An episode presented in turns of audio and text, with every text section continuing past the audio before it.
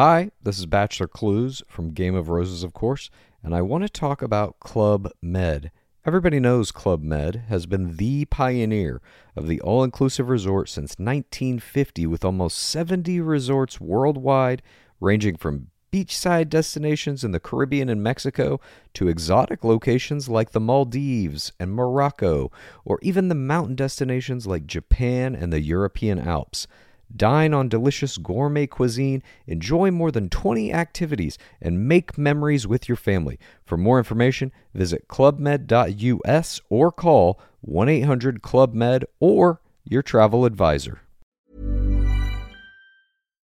Hey, Patrick du futur, euh, j'ai oublié de vous dire un truc en intro. Il y a les GOTY du rendez-vous jeu qui sont ouverts, les votes de l'audience, du public adoré, c'est vous. Donc euh, le lien est dans les notes de l'émission. Vous pouvez voter pour votre jeu préféré et on en parlera dans pas très longtemps. Donc euh, vous pouvez le faire et n'oubliez pas parce que on va bientôt enregistrer l'épisode où on va parler de nos GOTY et j'aimerais parler des vôtres aussi. Donc le lien est dans les notes de l'émission et on lance l'épisode un gros rendez-vous jeu aujourd'hui avec euh, des rumeurs et même euh, peut-être des semi-confirmations de PlayStation Game Pass, Ubisoft qui se lance dans les NFT, Fortnite Chapter 3 qui est déjà arrivé et un événement fou pour le passage du chapitre 2 au chapitre 3 et bien sûr la sortie de Halo Infinite et tout le reste de l'actu. C'est tout de suite dans le rendez-vous de jeu.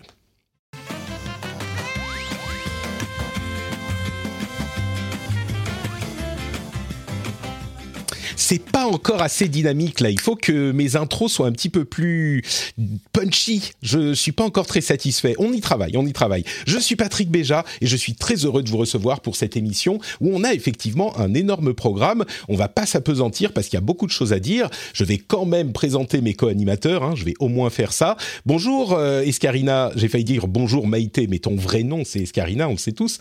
Comment ça va? Est-ce que tu es en forme?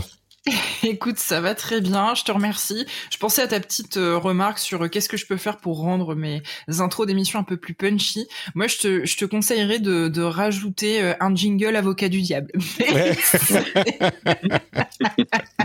Au hasard. Alors, c'est une référence que comprendront ceux qui étaient dans le Twitch, puisque nous sommes en live sur Twitch comme tous les jeudis midi. On vous laissera la surprise pour la suite une autre fois. Parce que là, il y a un petit souci, un petit problème technique qui fait que ça marche pas.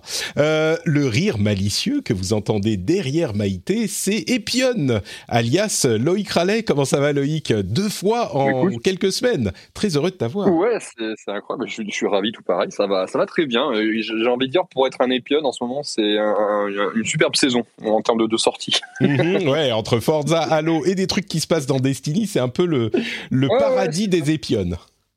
Ah ouais, on est, très bien, on est très bien. On dort pas beaucoup du coup, mais on est très bien. Alors, euh, tu nous disais avant de lancer l'enregistrement que tu as passé toute la nuit sur Halo spécifiquement parce que tu pouvais nous pouvoir, euh, tu voulais pouvoir nous en parler en connaissance de cause dans l'émission. Euh, et c'est vraiment seulement pour moi que tu as abandonné ta femme et ton fils spécifiquement pour nous en parler. ne, rigole pas, mais j'ai précisément dit à ma femme, écoute, demain je suis dans un podcast, je dois parler de Halo, ah, j'aimerais pas avoir l'air ridicule, donc il faudrait que j'y joue quand même beaucoup. En fait. Mais, comment j'y ai pas pensé avant Ah là là Bon, tu viens de nous donner la recette. Ouais, tu nous donnes des Très... Merci beaucoup, merci beaucoup. Euh, bien sûr, il faut remercier Hervé Rouil, Yoram Cohen, euh, Mathieu Champetier, Darune Patacus, Léa Moirot, Nolan, Kevin Charara, Loïc Lacombe, qui sont les patriotes qui nous ont rejoints depuis le dernier épisode. Merci à vous tous d'avoir euh, consacré une petite somme au soutien de l'émission.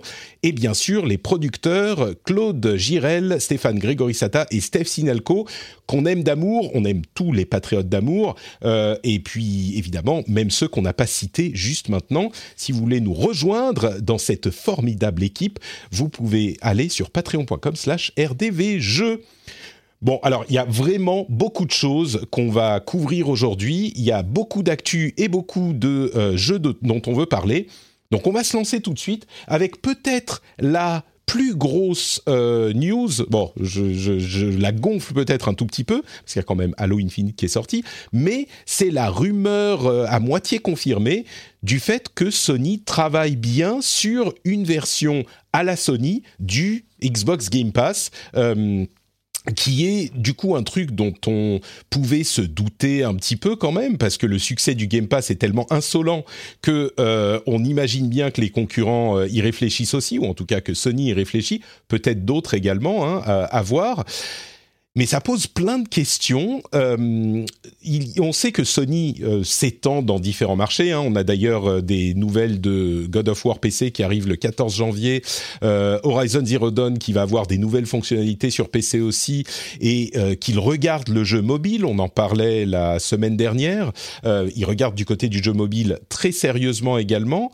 Mais là, c'est quelque chose de, à mon avis, d'encore plus intéressant parce que l'attrait du euh, Game Pass est l'une des forces hyper importantes de Microsoft, euh, qui a commencé par là pour reconquérir le marché. Sony a traditionnellement, enfin disons depuis en tout cas euh, très clairement depuis la dernière génération, des grosses grosses forces avec des gros titres qui donnent envie d'acheter sa console, mais on aimerait bien avoir les deux dans des deux côtés.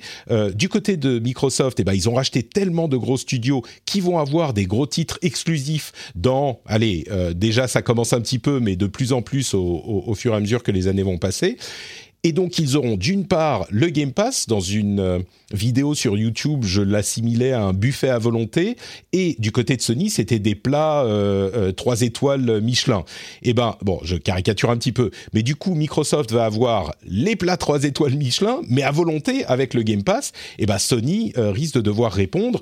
Le truc c'est que ils veulent vous vendre leur euh, gros plat 3 étoiles à 70 euros ou 80 euros pièce, et il y a très peu d'intérêt de euh, vous les filer dans leur Game Pass euh, si vous payez, on va dire, s'ils s'alignent à 10-15 euros par, euh, par mois, eh ben ça sera quand même euh, un total moins important que si vous achetez deux ou trois jeux par an. Donc c'est une problématique compliquée à résoudre pour Sony. On imagine qu'ils vont avoir une solution bien à eux, mais ce que j'ai oublié de dire, c'est que euh, les rumeurs viennent de chez Bloomberg et donc c'est relativement fiable généralement. Le projet s'appellerait Spartacus et il viserait à euh, ramener ensemble PlayStation Plus et le PS Now, qui est un service qui est euh, assez sous-coté, qui est un abonnement pour lequel on peut jouer aux jeux en streaming, mais aussi les télécharger pour une bonne partie d'entre eux, et qui coûte 5 euros par mois seulement. Mais évidemment, il a très très peu d'abonnés, quelque chose comme 2 ou 3 millions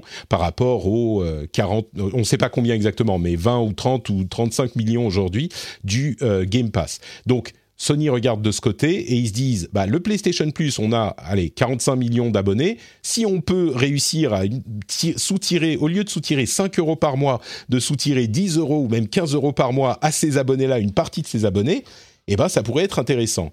Donc, ils travaillent sur Spartacus et une offre dont on ne sait rien aujourd'hui, quelle forme elle pourrait prendre, euh, pour attirer euh, plus de, enfin, pour convaincre les joueurs de leur donner un petit peu plus d'argent, c'est toujours le, but final.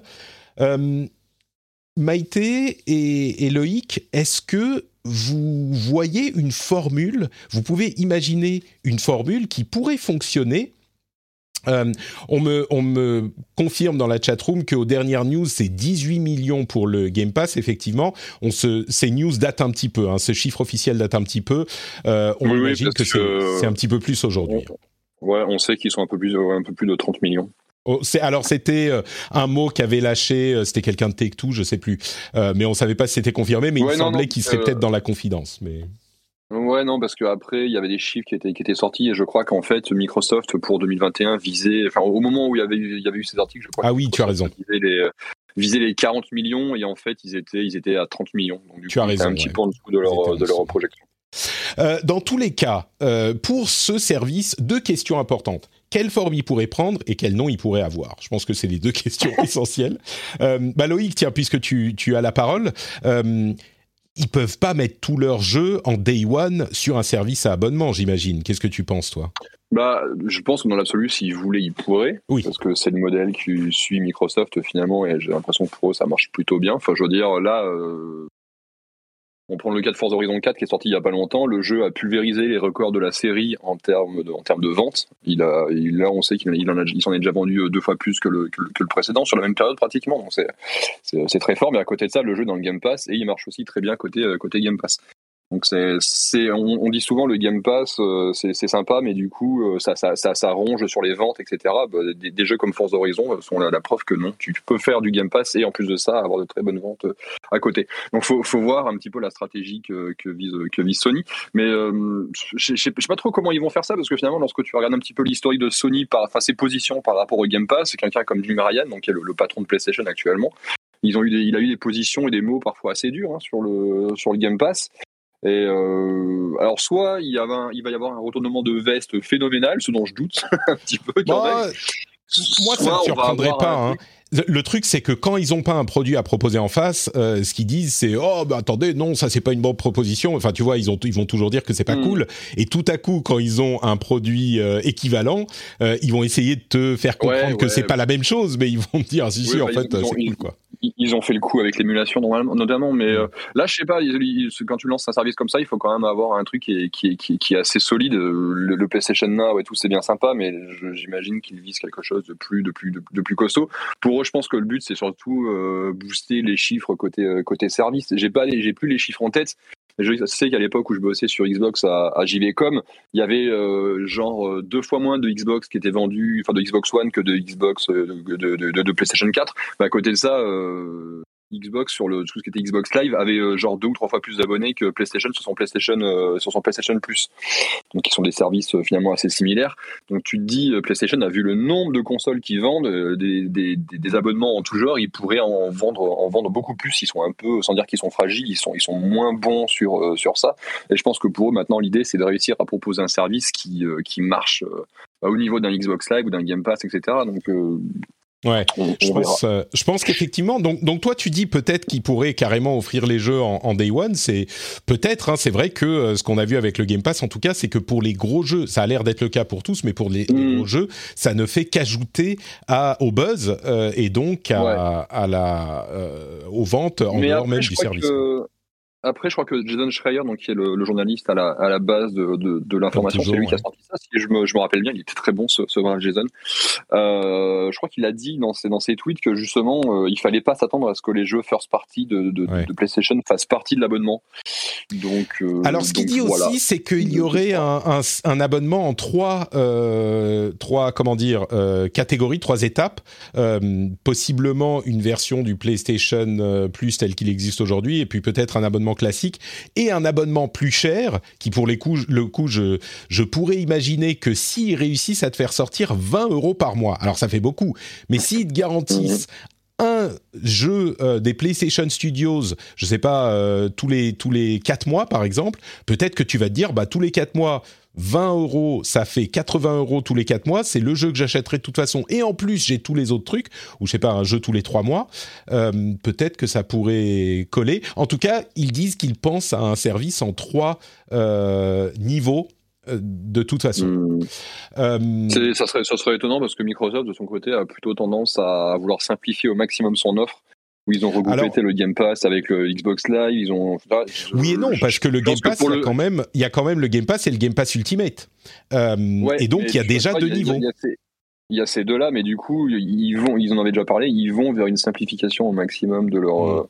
De, de, de, de, leur offre, c'est le but à terme. Donc, euh, si ouais. Sony arrive avec un truc à genre 3, enfin, tu vois, ce qui. Ce qui, ce qui c'est sûr que c'est plus complexe. des joueurs, c'est lorsque tu as plein d'abonnements différents surtout que bon euh, autant Netflix tu vois c'est simple c'est ok je paye plus en plus cher parce que j'ai euh, j'ai la 4K je rajoute des comptes à mes euh, tu, donc tu, tu, sais que tu vas rajouter soit des comptes supplémentaires soit de la qualité en, de la mmh. qualité visuelle supplémentaire euh, sur là sur du jeu vidéo ça peut tout de suite être beaucoup plus compliqué. Avec là ok là j'ai internet mais là du coup euh, j'ai aussi des jeux gratuits tous les mois. Et puis là j'ai accès à ça. Enfin tu vois tu, tu bah, surtout que les gens, donc, sur, surtout que effectivement sur le Game Pass il y a bien le Ultimate mais le Ultimate c'est juste pour avoir d'autres plateformes et puis le streaming. Euh, c'est pas que les jeux sont différents. Donc ça serait un truc un petit ouais, peu ouais t'as as accès au Xbox Live Gold surtout avec Oui, bien sûr, mais d'ailleurs ça fait trois, ça fait trois niveaux. Si tu, il y a le, Xbox Live Gold euh, comme truc de base, et puis le Game Pass, et puis le Game Pass Ultimate. Mais c'est pas les jeux qui sont différents dans ces différents différents services. Est-ce qu'à toi, tu crois aux jeux euh, first party? Parce que c'est ça, en fait, la seule vraie grande question qu'on a avec un service comme ça. On imagine qu'il va arriver euh, parce que il ne peut pas ne pas arriver. On a déjà avec le PlayStation Plus, comme c'était le cas avec le Xbox Gold des jeux gratuits tous les mois. Donc, d'une certaine manière, certains d'ailleurs sont euh, des jeux qui viennent d'arriver, qui sont là en day one. Donc, d'une certaine manière, il y a déjà ça. La grande question, c'est les jeux first party. Et cela, c'est le, trésor, les joyaux de Sony. Est-ce qu'ils les livreraient comme ça pour, pour une euh, pitance de seulement 10 euros par mois au, au chaland? T'y crois, toi, ou pas? Alors, pour le prix, j'en sais rien. Après, est-ce qu'ils ont vraiment le choix avec l'offre Game Pass en face? Je pense que tu l'as dit juste avant, moi je pense qu'il va falloir qu'à un moment ou à un autre, ils s'alignent s'ils veulent mmh. effectivement aller grappiller euh, du joueur et de l'abonné. Après, la première question qui se pose dans le chat, et c'est la première question que je me suis posée aussi en, en, voyant l'annonce, c'est euh, en quoi ça va être différent du PS Now? Et là-dedans, ce qu'on disait, c'est bah oui, ça veut dire davantage de jeux Day One, davantage de jeux euh, exclusifs. Après, est-ce qu'ils envisagent aussi de faire une, une portabilité PC, même en cloud, comme le fait Microsoft? Il me semble que c'est déjà un service proposé par le, par le PS Now, si je dis pas de bêtises. Je crois qu'il y a déjà des jeux jouables euh, en cloud sur PC. Euh, sur, sur PlayStation Now, tu veux dire? Ouais. Tout à fait. Il y a un client PS Now euh, sur PC qui te permet de jouer, de jouer aux jeux qui sont dispo sur le PS Now sur PC. Donc voilà, s'ils arrivent effectivement à avoir une offre comme ça qui est davantage fournie, parce que je pense que si la force de, du Game Pass aujourd'hui, c'est son catalogue, euh, moi, j'y crois. En tout cas, euh, je serais prête à, je serais prête à, payer euh, pour souscrire à ce service-là. Ouais, bah, c'est vrai que le, le, PS Now est déjà là. La grosse différence, oui, c'est les jeux Day One. Il y en a assez peu. ouais. Et, et... Bah, et puis ils ont, ils ont toute une écurie aussi de petits jeux indés. Euh, on l'a encore vu euh, il y a pas longtemps. On parlait de, Unpacking euh, la dernière fois ou Unpack, je sais jamais. Le Unpacking, oui. Oui, qui est sur le Game Pass, ouais, tout à fait. Donc s'ils arrivent, voilà. mais bon, c'est typiquement un jeu 100% PC. Enfin, je, c'est pas forcément un jeu très orienté console. Non, mais il est dispo sur le Game Pass console. Moi, c'est là-dessus que je l'ai fait. Il fonctionne très bien. Mais non, c'est sûr que. Pardon. Non, non. Sur, sur, c'est sûr que, que, le PlayStation Now existe déjà. Euh, il faut avouer que la qualité graphique est peut-être un petit peu en dessous de ce que peuvent proposer les meilleurs élèves euh, du, du, du, de la catégorie, euh, mais il pourrait l'améliorer un petit peu. C'est beaucoup mieux que ça ne l'a été à une époque. Et, euh, et puis le PlayStation Now, il propose déjà le téléchargement des jeux sur PlayStation 4 ou 5. Euh, donc vraiment, c'est un service qui, à mon sens, est un peu sous-estimé. Le problème, c'est que le service peut être sympa. Euh, ce que beaucoup de gens recherchent, c'est euh, les derniers jeux, parce qu'on a tellement de jeux, tellement de jeux gratuits, tellement de jeux filés à droite à gauche, que euh, ce qui fait la locomotive, c'est les ah bah derniers jeux. Et donc, il me semble difficile. Hein. Euh, il, me semble difficile de faire un service repensé, comme le Spartacus qu'ils imaginent, euh, sans intégrer d'une manière ou d'une autre les derniers jeux. Alors, euh, dans la vidéo dont je parlais sur ma, chaîne gaming à l'époque où je l'ai faite, je disais il y a plusieurs solutions. On pourrait proposer les derniers jeux, genre une dizaine d'heures par au moment de la sortie, et puis après vous devez l'acheter si vous voulez continuer à jouer, comme ce que propose EA sur certains de ses forfaits. On pourrait proposer par exemple les jeux disponibles deux semaines après la sortie, donc les vrais hardcore, ils sont obligés de l'acheter pour l'avoir tout de suite, ou alors disponible pendant deux semaines après la sortie et puis après ils en sortent. Ce genre de truc, il y a plein de formules possibles. Puis il y a le, truc à étage où les jeux seraient dispo euh, quand quand on paye plus cher, etc., etc. La grosse question pour moi, c'est euh, le nom. Alors, je vous en propose certains. Euh, PlayStation Plus Plus, je trouve que c'est pas mal. PlayStation Plow, c'est PlayStation Plus et Now. je l'ai volé à un ami. Euh, ouais, mais Plow, ça, c'est un mauvais. Euh, oui, bah, peut-être un tout petit peu. Euh, PlayStation Play Pass, PlayStation Netflix of Games, PlayStation, je sais pas. Unlimited. Si vous avez Unlimited. Ah, PlayStation Max, PlayStation Pro, etc. etc. donc, euh, oui, comme on dit dans la chatroom, ils peuvent miser sur des double A, des indés euh, Day One, évidemment qui pourraient faire ça. Là où ça devient rigolo, c'est qu'on entend depuis euh, deux ou trois mois des plaintes du côté des indés, justement, qui disent que la plateforme est euh, plus du tout aussi indé-friendly qu'elle ne l'était à l'époque, du côté de PlayStation. Donc peut-être qu'il y a des gens qui sont au téléphone pour essayer de réparer les, les relations. Bon, en même temps, Sony est inévitable. C'est vraiment le mastodonte dans la la, place du gaming. Donc je pense que si, ils, pourront, ils ont quand même suffisamment de poids pour être euh, dans les discussions. Euh, typiquement, It Takes Two en Day One sur leur, euh, sur leur plateforme qu'ils appelleront comme ils veulent. je pense que c'est le genre d'offre où on n'est pas sur du triple A, on n'est pas non plus sur du petit jeu indé, mais c'est typiquement le genre de choses qu'on pourrait attendre du, une offre comme ça. Tout à fait. Mm. Bah, le It Takes Two, il est sorti euh, sur le Game Pass il y a deux semaines, je crois. C'était un des jeux de, de ce ou une semaine. Ouais, il n'y a pas très longtemps. Il n'y a pas longtemps, ouais. Mm. Tout récent, ouais. Bah écoutez, ça devrait être annoncé. Euh, enfin, il, parle d'une fenêtre autour du printemps, donc on ne sait pas si ça sera annoncé avant ou, euh, ou si ça serait une annonce au printemps, mais c'est ce qui semble être en train de se tramer. Euh, je voudrais parler un petit peu de Fortnite. Tiens, euh, on parle pas beaucoup de certains gros jeux et pourtant c'est les plus gros jeux de la terre. On va essayer d'en parler un tout petit peu aujourd'hui. Alors euh, pas tous les jeux hein, parce qu'il y en a plein qui sont plus gros que ça encore peut-être, mais euh, Fortnite, j'ai vécu en direct la finale du chapitre 2 il y a quelques jours de ça et je peux vous dire que c'était incroyable. Est-ce que vous avez déjà vécu une une fin de chapitre. Enfin, la première, c'était The End euh, l'année dernière, je crois, pour le chapitre 1. Vous avez, vous avez vu un petit peu ce qui s'est passé dans le chapitre 2 J'ai pas trop suivi, non. Euh, moi, j'y joue. Vous êtes des vrais gamers. J'y joue pas, ouais. non, non, mais le, le, le, le, jeu est cool, mais c'est vrai que j'y joue pas du tout. Ma femme y jouait à une époque, donc du coup, je suivais l'actualité de Fortnite euh, grâce à elle.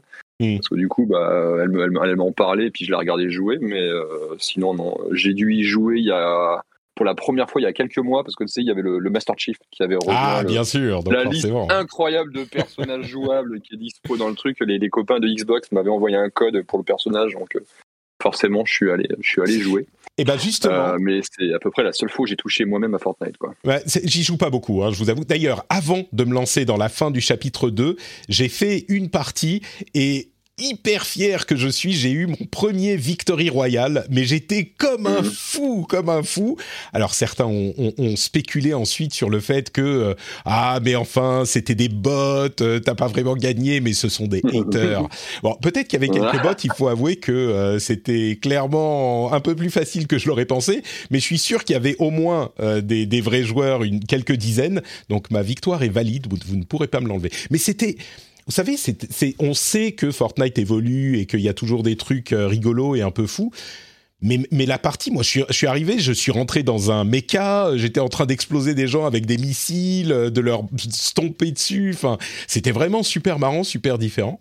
Et donc, l'event pour euh, la, The End, était super sympa. Donc, à partir d'un moment, quand tu voulais te loguer dans Fortnite, tu n'avais euh, tu n'avais qu'un seul mode. Donc, tu te loguais dans ce mode et tu étais mise dans un, tu étais mis dans un endroit particulier de la carte avec une, je, crois qu'on était une vingtaine de joueurs et il y avait un immense euh, compte à rebours dans un petit peu au loin de la carte. Et quand le compte à rebours est arrivé à zéro, la, la, la, Cube Queen, qui était le méchant de ce chapitre de Fortnite, euh, est apparue d'une pyramide et a commencé à ouvrir un portail géant dans le ciel sur une autre réalité avec des vaisseaux spatiaux qui commencent à rentrer dans le, notre réalité, qui commencent à nous envahir. On essaye de leur tirer dessus, on est tous ensemble en train d'essayer d'avancer. Et euh, les choses se passent très mal, alors on essaye de fuir, et on rentre dans l'un des, des, gros cubes qui était à côté, parce qu'il y avait toute une histoire avec les cubes. Enfin, maintenant, je suis un pro du lore de Fortnite, vous voyez. Mais il y a vraiment un lore de Fortnite, c'est ça qui est fou. Et vous rentrez donc dans le cube parce qu'il y a des aliens qui commencent à vous envahir, vous n'arrivez pas à les tuer. Et ça coupe sur une scène euh, pré-rendue, en fait, une, une, cinématique, où on essaye de fuir, enfin, les personnages essayent de fuir, essayent de euh, sauver Jones, qui était l'un des personnages principaux qui avait été euh, enfermé par euh, le docteur je sais plus quoi et il y a The Foundation qui est une sorte de cyborg qui vient le sauver, qui le récupère. Et là, le masque du cyborg s'ouvre et on voit que c'est The Rock qui est dedans. Il est resté ouvert euh, deux secondes et puis il se referme. Et puis ça revient à la phase en jeu où on doit fuir dans le cube pour aller au centre de l'île. Et on est en train de courir avec des trucs qui s'effondrent. On est en train de d'essayer de, fuir.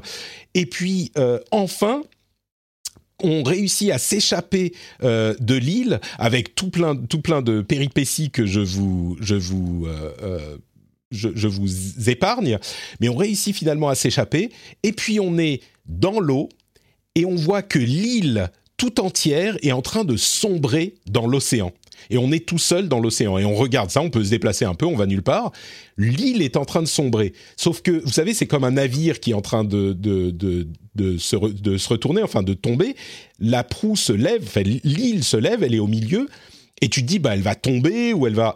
Mais elle continue à tourner, tourner, tourner, et en fait, tu comprends, tu commences à voir que de l'autre côté de l'île, bah, il y a une autre île en fait. Et tu comprends du coup que le chapitre 3, ça va être sur l'île qui était sous celle sur laquelle tu jouais depuis euh, le début du, chapitre dans euh, Fortnite. Ah, et donc elle se retourne et tu la vois qui se retourne, qui continue à se retourner. Et là tu comprends, il y a une sorte de, mindfuck moment qui est euh, qui est assez fou. et c'était un événement, c'était un ride. Alors ça duré 10 minutes, hein, mais c'était un ride assez monumental. Et c'est vraiment intéressant de se dire que tous les joueurs de Fortnite dans le monde ont eu la même expérience au même moment, et c'est un truc qui se produit une fois. Euh, si moi j'avais eu, euh, je sais pas, 14 ans et que j'avais voulu y jouer et que ma mère m'avait dit non, attends, euh, maintenant c'est le dîner ou maintenant tu peux pas, machin, j'aurais été mais, mais horrifié, tu vois, j'aurais pas pu le faire.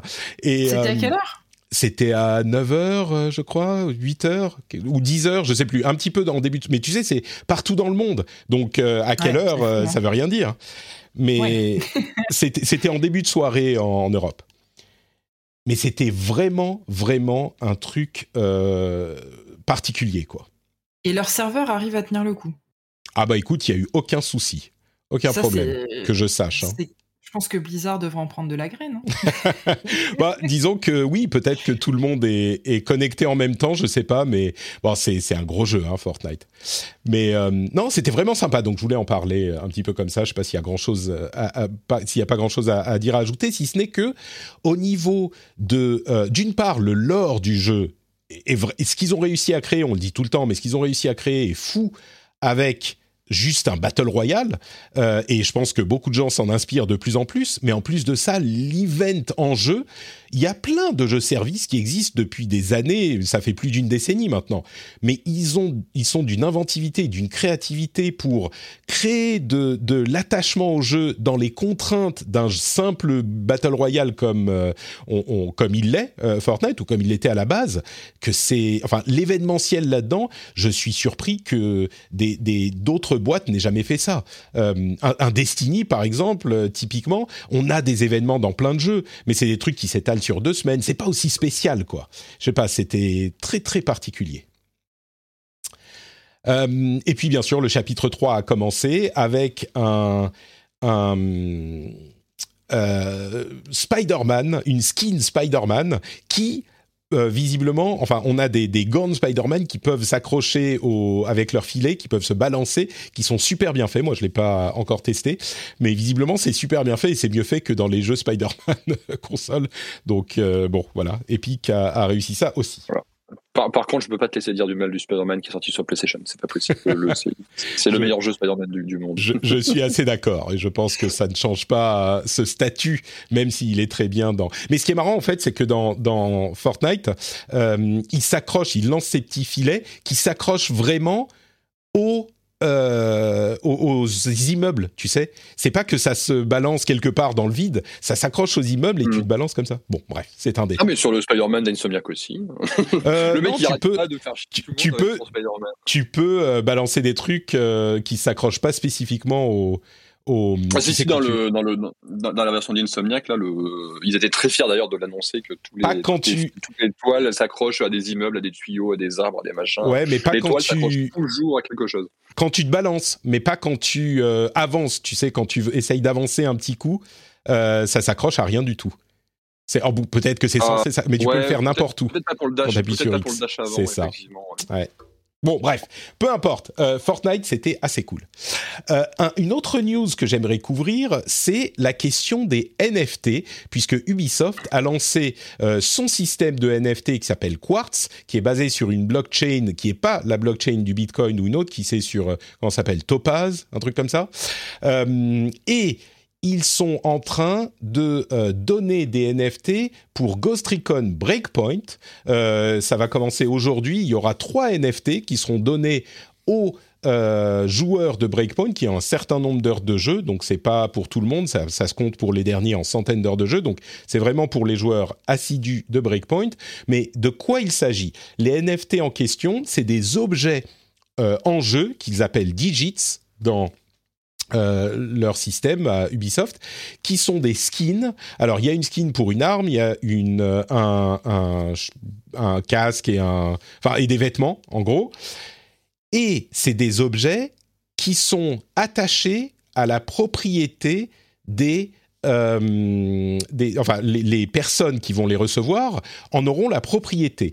Elles sont uniques en ce sens qu'il y en aura une quantité limitée. Elles auront un, euh, un, numéro de série et elles pourront être euh, avoir des data attachées comme euh, pour l'arme le nombre de la skin de l'arme le nombre de kills qu'on a fait avec ou ce genre de choses dans le système en théorie c'est comme ça que ça fonctionne euh, on peut avoir plein de données attachées et puis elles peuvent ensuite être revendues si on le souhaite, par le système Topaz, enfin le, Quartz qu'ils ont monté avec Topaz. On peut voir tous les trucs qu'on a achetés. L'idée euh, sur le long terme, c'est d'avoir des objets dont la propriété est attachée à une personne spécifiquement et qui peuvent être utilisés au moins dans les jeux Ubisoft qui utiliseront ce système et on peut eux ce qui c'est vraiment un test hein, qu'ils sont en train de faire. Pardon c'est pas Topaz c'est Tezos le la la la blockchain qu'ils utilisent.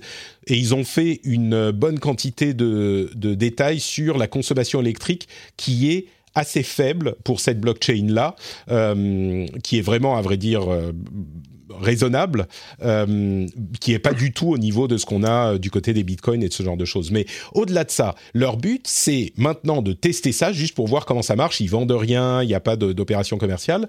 Euh, mais à terme, l'idée serait d'avoir des armes qui seraient standardisées, un système standardisé qui permettrait aux gens, d'une part, d'acheter et de vendre ces objets, qu'ils aient un impact sur le gameplay ou pas, et d'autre part, de les importer dans tous les jeux qui utiliseraient ce système, que ce soit des jeux Ubisoft ou d'autres, s'ils souhaitent implémenter ce système aussi. Bon, là, c'est l'explication, euh, on va dire, un peu froide. Euh, je ne vais pas dire ce que j'en pense maintenant. Euh, je vais vous demander, je vais vous demander tous les deux ce que ce que vous pensez de ce de ce système de propriété d'objets en jeu.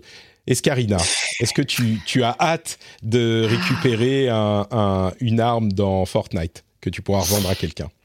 Tu sais, moi, dès que j'entends les termes euh, NFT, blockchain, crypto, j'ai des boutons qui poussent. Euh, je pense qu'on fait déjà bien assez de mal à notre planète pour en rajouter une couche avec des trucs. Non, alors ça, attends, les, cette, cette blockchain-là n'est pas très consommatrice d'énergie. C'est, elle est peut-être pas très consommatrice, mais elle, voilà, elle est consommatrice. Est-ce qu'on avait vraiment besoin de la blockchain pour, pour faire des objets comme ça? Voilà. Ouais, je suis. bon, mettons, mettons vraiment la question de la consommation d'énergie de côté parce que c'est une question qui est vraiment différente et j'ai pas les chiffres ici précis, mais je suis pas convaincu qu'une opération comme ça euh, ce soit beaucoup plus consommatrice d'énergie que le fait d'acheter un objet euh, dans un truc qui n'est pas sur la blockchain. Donc vraiment, mettons la question de la consommation d'énergie de côté. C'est un autre problème qui peut être un problème, j'en conviens, mais à côté de ça, alors, à côté de ça, moi, je, pose quand même la question avait-on vraiment besoin de la blockchain pour euh, fournir des objets à, pas, pas usage unique, mais unique avec un, une notion de propriété derrière? Ce que je, pourquoi je pose cette question au-delà de la problématique écologique dont on ne parlera pas, c'est euh, je suis désolée, j'ai eu une petite perturbation. On a entendu, on a entendu. Il y a Mademoiselle qui est pas contente. de fil. euh, c'est voilà, c'est est-ce que euh, au final, c'est pas juste une utilisation euh, dans si on avait pu le faire autrement qu'avec euh, de la blockchain, est-ce qu'on n'utilise pas la blockchain à, à, à viser purement marketing parce que c'est à la mode, parce que j'en sais rien s'il y a des questions d'investisseurs derrière? Il y a aussi ça qui me dérange, quoi. Moi, je, je, vais répondre à ta question. Hein. J'en ai discuté avec des amis qui sont dans le développement. Tous me disent, mais en fait, c'est des trucs qu'on peut déjà faire sans avoir besoin de passer par, par de la blockchain ou ce genre de, de techno. Donc euh, voilà. moi, je me rappelle qu'à l'époque, quand je travaillais chez, chez Ankama, on faisait, enfin, ce, ce, sentiment de, euh, de, marquer au fer rouge, on va dire, un objet virtuel avec le nom d'un utilisateur, on savait déjà le faire. Et c'était hmm. il y a 10 ans. Donc euh, voilà. Je pose la question. Alors, je, vais, je vais essayer de répondre euh, à la question. Euh, L'intérêt de la blockchain, c'est que ça vit ensuite en dehors d'Ubisoft. C'est vraiment décentralisé. Et si vous avez sur cette blockchain la propriété de l'objet, eh ben si un autre développeur implémente ensuite euh, la blockchain, euh, eh ben vous pouvez utiliser l'objet dans le jeu de l'autre développeur ou, ou que ce soit ailleurs. Ça serait possible à faire. Ça serait possible à faire avec un système qui serait indépendant de la blockchain, mais ça serait dépendant de quelqu'un. Et a priori, si c'est Ubisoft qui développe le truc, ça serait dépendant d'Ubisoft. Il faudrait des API, il faudrait des machins comme ça. Même ça, euh, trop trop compliqué. Enfin, j'en discutais justement. Ça faisait partie des conversations que j'ai eues hmm. quand Ubisoft a annoncé ça. Et les gens te disent oui, dans l'absolu, oui, effectivement, euh, ton objet, tu pourrais l'avoir dans un autre jeu. Sauf que en fait, ça voudrait dire derrière mais des, milliers d'heures de travail investies pour simplement être sûr que l'objet que tu as eu dans un jeu d'un concurrent, en plus de ça, tu puisses y avoir accès dans, dans le jeu que, sur lequel eux bossent en prenant en compte toutes les problématiques de euh, est-ce que c'est compatible avec mon moteur de jeu, est-ce que c'est ben compatible avec le design de mon jeu, est-ce que technologiquement en fait ça pose un milliard de problèmes. Euh, les studios ont déjà largement de, de, de, quoi faire avec le développement de leur propre jeu pour en plus de ça devoir penser à l'intégration dans leur jeu de, de contenu d'un concurrent quoi. C'est c'est en termes de travail, enfin ça, ça, ça, ça, ouais c'est pas c'est pas c'est pas très raisonnable quoi.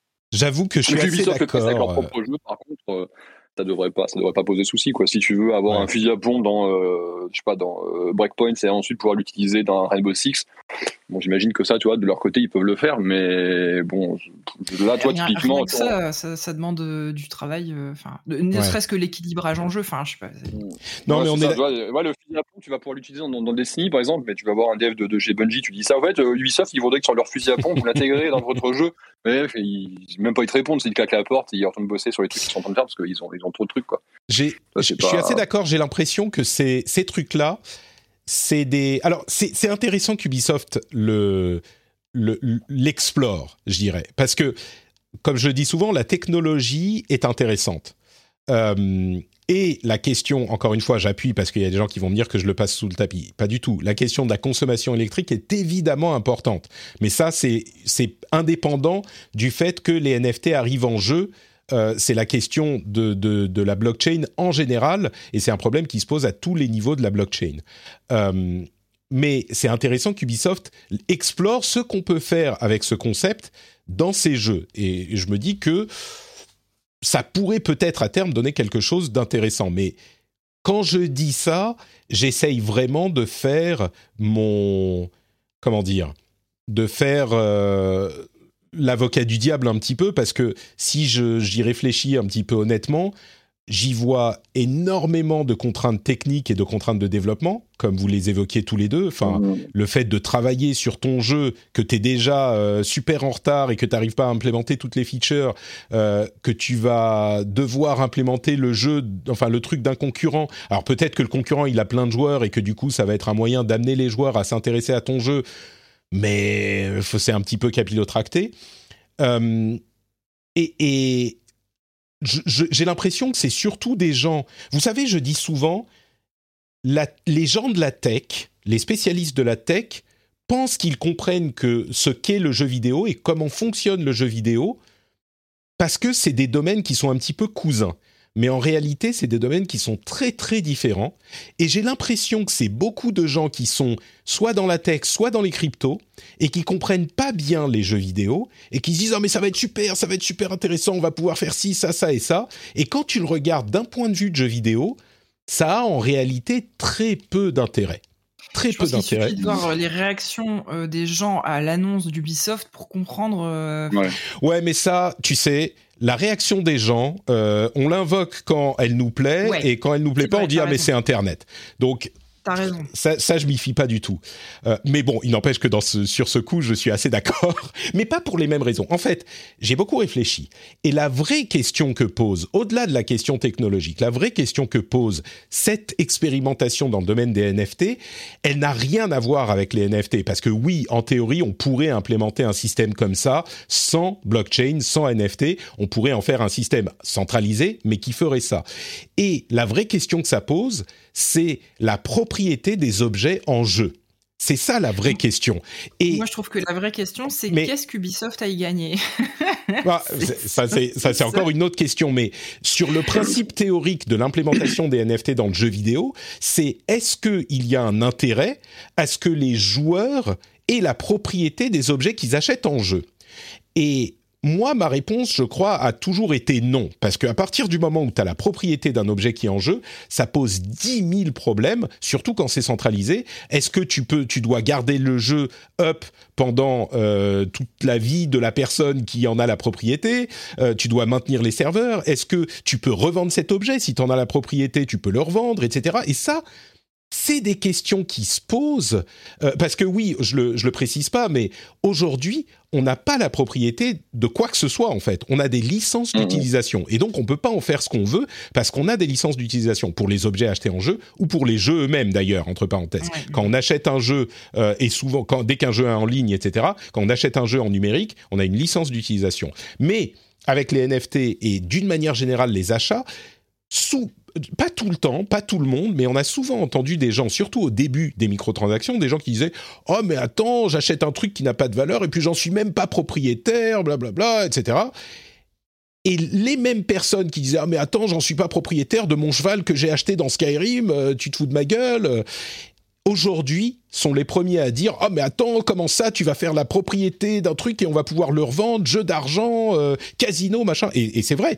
Le truc c'est qu'ils ont raison maintenant pour ça je crois. On a déjà eu suffisamment de problèmes avec les loot box. Là c'est carrément l'étape au-dessus. Comme l'ont dit beaucoup de gens c'est Ubisoft toujours dans les bons coups. Ce qu'on peut pas leur enlever c'est qu'ils essayent toujours tout.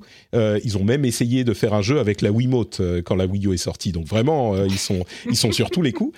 Mais c'est un problème, cette propriété d'objets en jeu, c'est un problème aujourd'hui avec les NFT à mon sens, mais ça l'a toujours été, ça l'était déjà avant. Quand on imaginait par exemple les jeux de cartes, euh, à l'époque où Hearthstone est sorti, au-delà de la question des loot box, euh, on n'avait pas la propriété des jeux des, cartes en question et on pouvait pas les revendre. Il y a des gens qui disaient ah mais oui au moins dans les jeux sans Magic j'achète une carte, euh, bah elle est à moi, je peux en faire ce que je veux.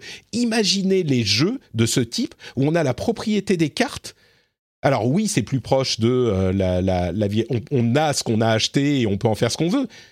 Mais pour le coup, spéculation, casino, enfin c'est un cauchemar. C'est, je suis l'avocat du diable et là je me laisse, euh, je me lâche un petit peu. C'est un cauchemar. Cauchemar. c'est, c'est cette histoire de NFT. Alors peut-être que ça donnera des trucs intéressants, mais pour moi c'est vraiment, en fait c'est Phil Spencer qui l'a le mieux dit. Aujourd'hui, je suis tout à fait ouvert à ce qu'on me prouve le contraire tout à fait ouvert à ce qu'on montre comment ça pourrait être utilisé de manière intéressante. Et peut-être que c'est bien de tester les choses pour voir ce que ça pourrait donner, peut-être. Mais aujourd'hui, comme le disait Spencer, ça a beaucoup plus l'air d'être dans l'exploitation que dans la valeur d'entertainment. C'est pour ah. pouvoir revendre les trucs, se faire des commissions dessus, même si c'est pas visiblement ce qu'a l'intention de faire Ubisoft, se faire des commissions dessus, faire de la spéculation. Enfin, ça ne peut mener qu'à des euh, côtés négatifs de ce que je vois aujourd'hui. Un des, un des intérêts que, que ça pourrait avoir, c'est quelque chose que j'avais entendu dans un, un podcast qui s'appelle 4 latéral avec euh, l'équipe de 404 et qui, mhm. qui, a fait tout un podcast sur le sujet justement des NFT, la façon dont on pourrait le, les appliquer aux, jeux vidéo. Euh, ils avaient fait vraiment une, une émission intéressante là-dessus et ils évoquaient par exemple le fait euh, que des joueurs connus, euh, des, des, des, célébrités du streaming ou de l'e-sport, puissent, euh, en marquant certains objets avec leur nom, faire gagner ou revendre euh, des, des, biens virtuels avec leur nom, et du coup que pour les joueurs qui les gagnent, ce soit une façon de certifier que ces objets-là ont appartenu, ont appartenu même de façon virtuelle à, j'en sais rien, Zerator ou n'importe quel autre. Tout à fait, ouais. Tout à fait. Mais, mais même ça, je, comprends l'intérêt d'amener, tu vois, l'unicité et la collectionnite encore plus qu'elle n'existe déjà dans les jeux vidéo. Mais quelle valeur ça a pour le, jeu lui-même, au-delà du fait de dire euh, ah bah j'ai euh, cette, euh, je sais pas, ce M16 unique qui a appartenu à Courage? Euh, parce qu'on a effectivement dans les NFT qui sont implémentés dans Breakpoint là, euh, dans ce test, il y a la chaîne de propriété qui est euh, dans la blockchain. Tu peux en supprimer ton nom si tu le souhaites, mais il y a la chaîne de propriété qui est implémentée. Donc tu pourras savoir ah bah j'ai aujourd'hui la propriété d'un des premiers NFT, d'une des premières skins qui a été vendue dans Breakpoint en 2019. Vous vous souvenez, il y a 40 ans, c'était le début pardon, c'était le début de cet empire mais enfin, je vois pas en quoi ça améliore le jeu. Et, vous me connaissez, hein, généralement, je suis pas du genre à dire, euh, je suis plutôt du genre euh, ouvert aux, aux, possibilités, plutôt euh, arrangeant, plutôt. Là, je rien. Hmm. Donc, ok. On en revient à ce qu'on disait au début, au final.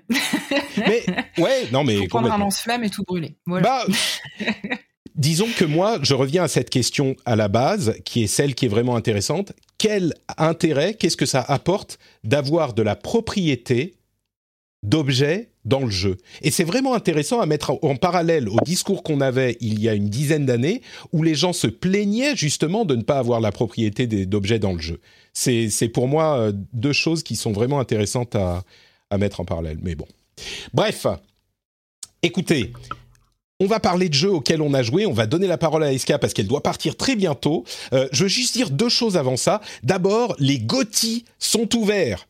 Les GOTY 2021 euh, du rendez-vous jeu, Halo Infinite est sorti, donc vous pouvez voter. On aura le lien dans les notes de l'émission. Euh, je vais le copier dans la chatroom tout de suite. Si vous voulez voter pour votre GOTY, c'est vraiment euh, deux minutes. Il y a deux, enfin vous pouvez voter à la première question si vous le souhaitez uniquement. votez pour votre GOTY, ça va être très très rapide cette fois-ci parce que on enregistre l'épisode spécial GOTY dans quelques jours à peine. Donc ne perdez pas de temps. Le lien est dans les notes de l'émission. Votez pour votre jeu de l'année. Euh, les choix sont difficiles cette année. Et bien sûr, euh, si vous souhaitez soutenir l'émission, vous savez où il faut aller, patreon.com slash rdvjeux. Euh, vous avez accès à tout plein de bonus, tout plein de trucs super cool. Pour le prix d'un modeste café, d'un petit pain au chocolat, vous savez quoi? Vous mangez un ou deux pains au chocolat par semaine. Allez, vous en mangez deux, réduisez à un, ça vous rendra service et ça euh, permettra de financer le. Qu'est-ce que c'est que cette grosse non mais là je je dis ça vous rendra service parce que moi j'ai pas du tout de pain au chocolat ici en Finlande, donc ça me manque terriblement, tu vois. Donc je veux ajouter votre malheur à, au mien. Je suis très égoïste et du coup vous pourrez soutenir le rendez-vous jeu sur patreon.com/rdvjeux avec l'argent que vous aurez économisé. Voilà. Hi, this is Bachelor Clues from Game of Roses, of course, and I want to talk about Club Med. Everybody knows Club Med has been the pioneer of the all inclusive resort since 1950, with almost 70 resorts worldwide, ranging from beachside destinations in the Caribbean and Mexico to exotic locations like the Maldives and Morocco, or even the mountain destinations like Japan and the European Alps. Dine on delicious gourmet cuisine, enjoy more than 20 activities, and make memories with your family. For more information, visit clubmed.us or call 1 800 Club Med or your travel advisor. Millions of people have lost weight with personalized plans from Noom, like Evan, who can't stand salads and still lost 50 pounds. Salads, generally, for most people, are the easy button, right? For me, that wasn't an option. I never really was a salad guy. That's just not who I am. But Noom worked for me. Get your personalized plan today at Noom.com. Real Noom user compensated to provide their story. In four weeks, the typical Noom user can expect to lose one to two pounds per week. Individual results may vary. Voilà. Et le GOTY, les liens sont dans les notes de l'émission. Eska, avant de filer, on a beaucoup parlé. Est-ce que euh, tu peux nous dire à quoi tu as joué ces derniers temps? Oui, alors justement, on parlait de d'Ubisoft. En ce moment, je suis en train de me faire euh, Assassin's Creed Valhalla dix ans après tout le monde euh, sur sur PS5. C'est le premier euh, Assassin's Creed que je fais. Je le fais parce que j'avais vu mon mari jouer et que moi j'aime bien l'univers viking et puis les, tous les paysages anglo-saxons un petit peu un peu verdoyants comme ça. Donc voilà, c'est je sais que c'est le c'est le, le a priori le meilleur parce qu'il enfin le meilleur Assassin's Creed des dernières. mais enfin malheureuse, qu'est-ce que tu racontes? Joue à, à Odyssey, s'il te plaît. Ah oui, oui. Ah alors, oh, alors oui, j'hésite hein, parce que j'ai les trois, j'ai Origins, Odyssey et Valhalla. Mais il paraît, de ce qu'on m'a dit, que dans Valhalla, ça a regroupé le meilleur du gameplay des trois, enfin des. Hmm. Ah, c'est faux? Mmh. Alors, je sais pas qui t'a dit ça, mais moi, je je suis pas tout à fait d'accord. Hein, euh. Non, non plus. Ouais. Je, suis un, je suis un gros fan de la série et non, pas vraiment. Mais alors, c'est quoi il, perd à quel point de vue? Ah, il est moins dynamique. Les, les, les, les, combats sont, sont, beaucoup moins bons que dans Odyssey, par exemple. Euh, en termes de, de narration, d'histoire, même si c'est pas nécessairement le, le, gros point fort des, euh, des, des, Assassin's Creed, c'est quand même moins bon que Origins. Il y a des personnages pour le coup qui sont vraiment attachants et Odyssey euh, pareil même si c'est peut-être moins marqué dans Odyssey. Euh, puis euh, même globalement les, les, les, missions les quêtes etc sont, sont plus intéressantes dans, dans les, les, précédents ce qui était bien plutôt bien joué pour le coup je pense dans, dans Valhalla. Par contre c'est la façon dont ils ont réussi à mélanger mythologie et, et, et, et, le, récit et l'histoire ouais pour le coup c'est plutôt c'est plutôt c'est plutôt bien fait. Je pense que c'est mieux fait dans les précédents. Mais enfin moi j'attendais beaucoup à Valhalla parce que ah, pareil, les gens qui me connaissent connaissent mon, mon mon, intérêt, mon attrait pour euh, les peuples nordiques. Euh, et euh, non, ça, j'étais un peu déçu. J'étais un peu déçu. Le jeu est très beau et l'open world est vraiment cool. Même si, voilà, mais moi, je suis à la base, je suis un, étudiant en histoire. Enfin, j'étais un étudiant en histoire, je suis un passionné d'histoire. Et euh, Odyssey m'avait fait une grande caille dans la gueule parce que sur ce point de vue-là, que ce soit la représentation du mode de vie, les costumes, les armes, un milliard de trucs sont très très costauds côté côté histo. Euh, et donc du coup forcément j'avais de grosses attentes sur Valhalla et Valhalla côté histoire c'est un, un enfer. ah bah du coup je fais bien de commencer par celui-là quelque part. bah, ah, le meilleur, le meilleur viendra après. Tout à fait. tu sais, tu sais, les, les, les Assassin's Creed, euh, c'est très très très long. Hein. Tu peux y passer 80 heures sans problème. Moi, je serais toi, euh, sunk, sunk cost fallacy. C'est pas parce que tu as commencé que tu peux pas t'arrêter lance-toi sur Odyssey, tu passeras un bien meilleur moment, c'est mon conseil en tout cas. Ah mais pour l'instant moi je passe un bon moment donc euh, mais Ah bon bah OK, dans ce cas-là euh, j'ai commencé le jeu en faisant tous les petits points d'intérêt sur la carte et mon mari m'a regardé faire et m'a dit mais euh, arrête. Tu vas te tuer. et il m'a dit en plus si vraiment tu veux le faire, tu peux y retourner n'importe quand après dans le jeu donc t'embête pas parce que moi du coup dès le début, je faisais tout consciencieusement un peu comme j'ai fait avec Ghost of Tsushima, tu vois. Et, Ah ouais, non mais, c'est pire que c'est pire que Ghost of Tsushima t'en as dix fois plus. Bah, hein. Après, ça, ça, dépend vraiment des gens. Je, moi, je sais que parce que je suis un, je suis un gros, gros, gros, gros, gros, gros, gros, fan de, de Odyssey. Et à chaque fois que j'en parle, il y a plein de gens qui me disent, mais moi, tous les quêtes secondaires, les machins, les points d'intérêt, ça a fini par me tuer. Euh, je me suis, je me suis euh, dégoûté du jeu à force de faire ça. Alors que moi, à l'inverse, ça m'a, ça m'a pas gêné. Mais ça, ça dépend vraiment des gens, effectivement. Il faut faire attention à. C'est juste que si tu veux, si tu veux tout faire, c'est littéralement des centaines d'heures. Hein. Si tu veux vraiment tout faire, c'est peut-être que j'exagère en, en, disant des centaines, mais si, je pense que bien 150 facile.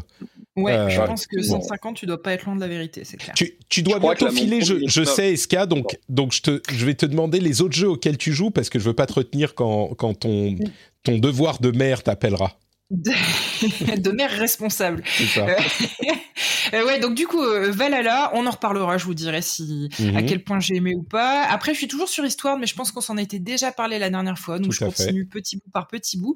Et puis j'ai testé il y a quelques jours Mind Scanners, qui est un des derniers jeux qui est sorti sur le Game Pass, qui est un genre de Papers Please, mais où on jouerait un psychologue plutôt qu'un douanier.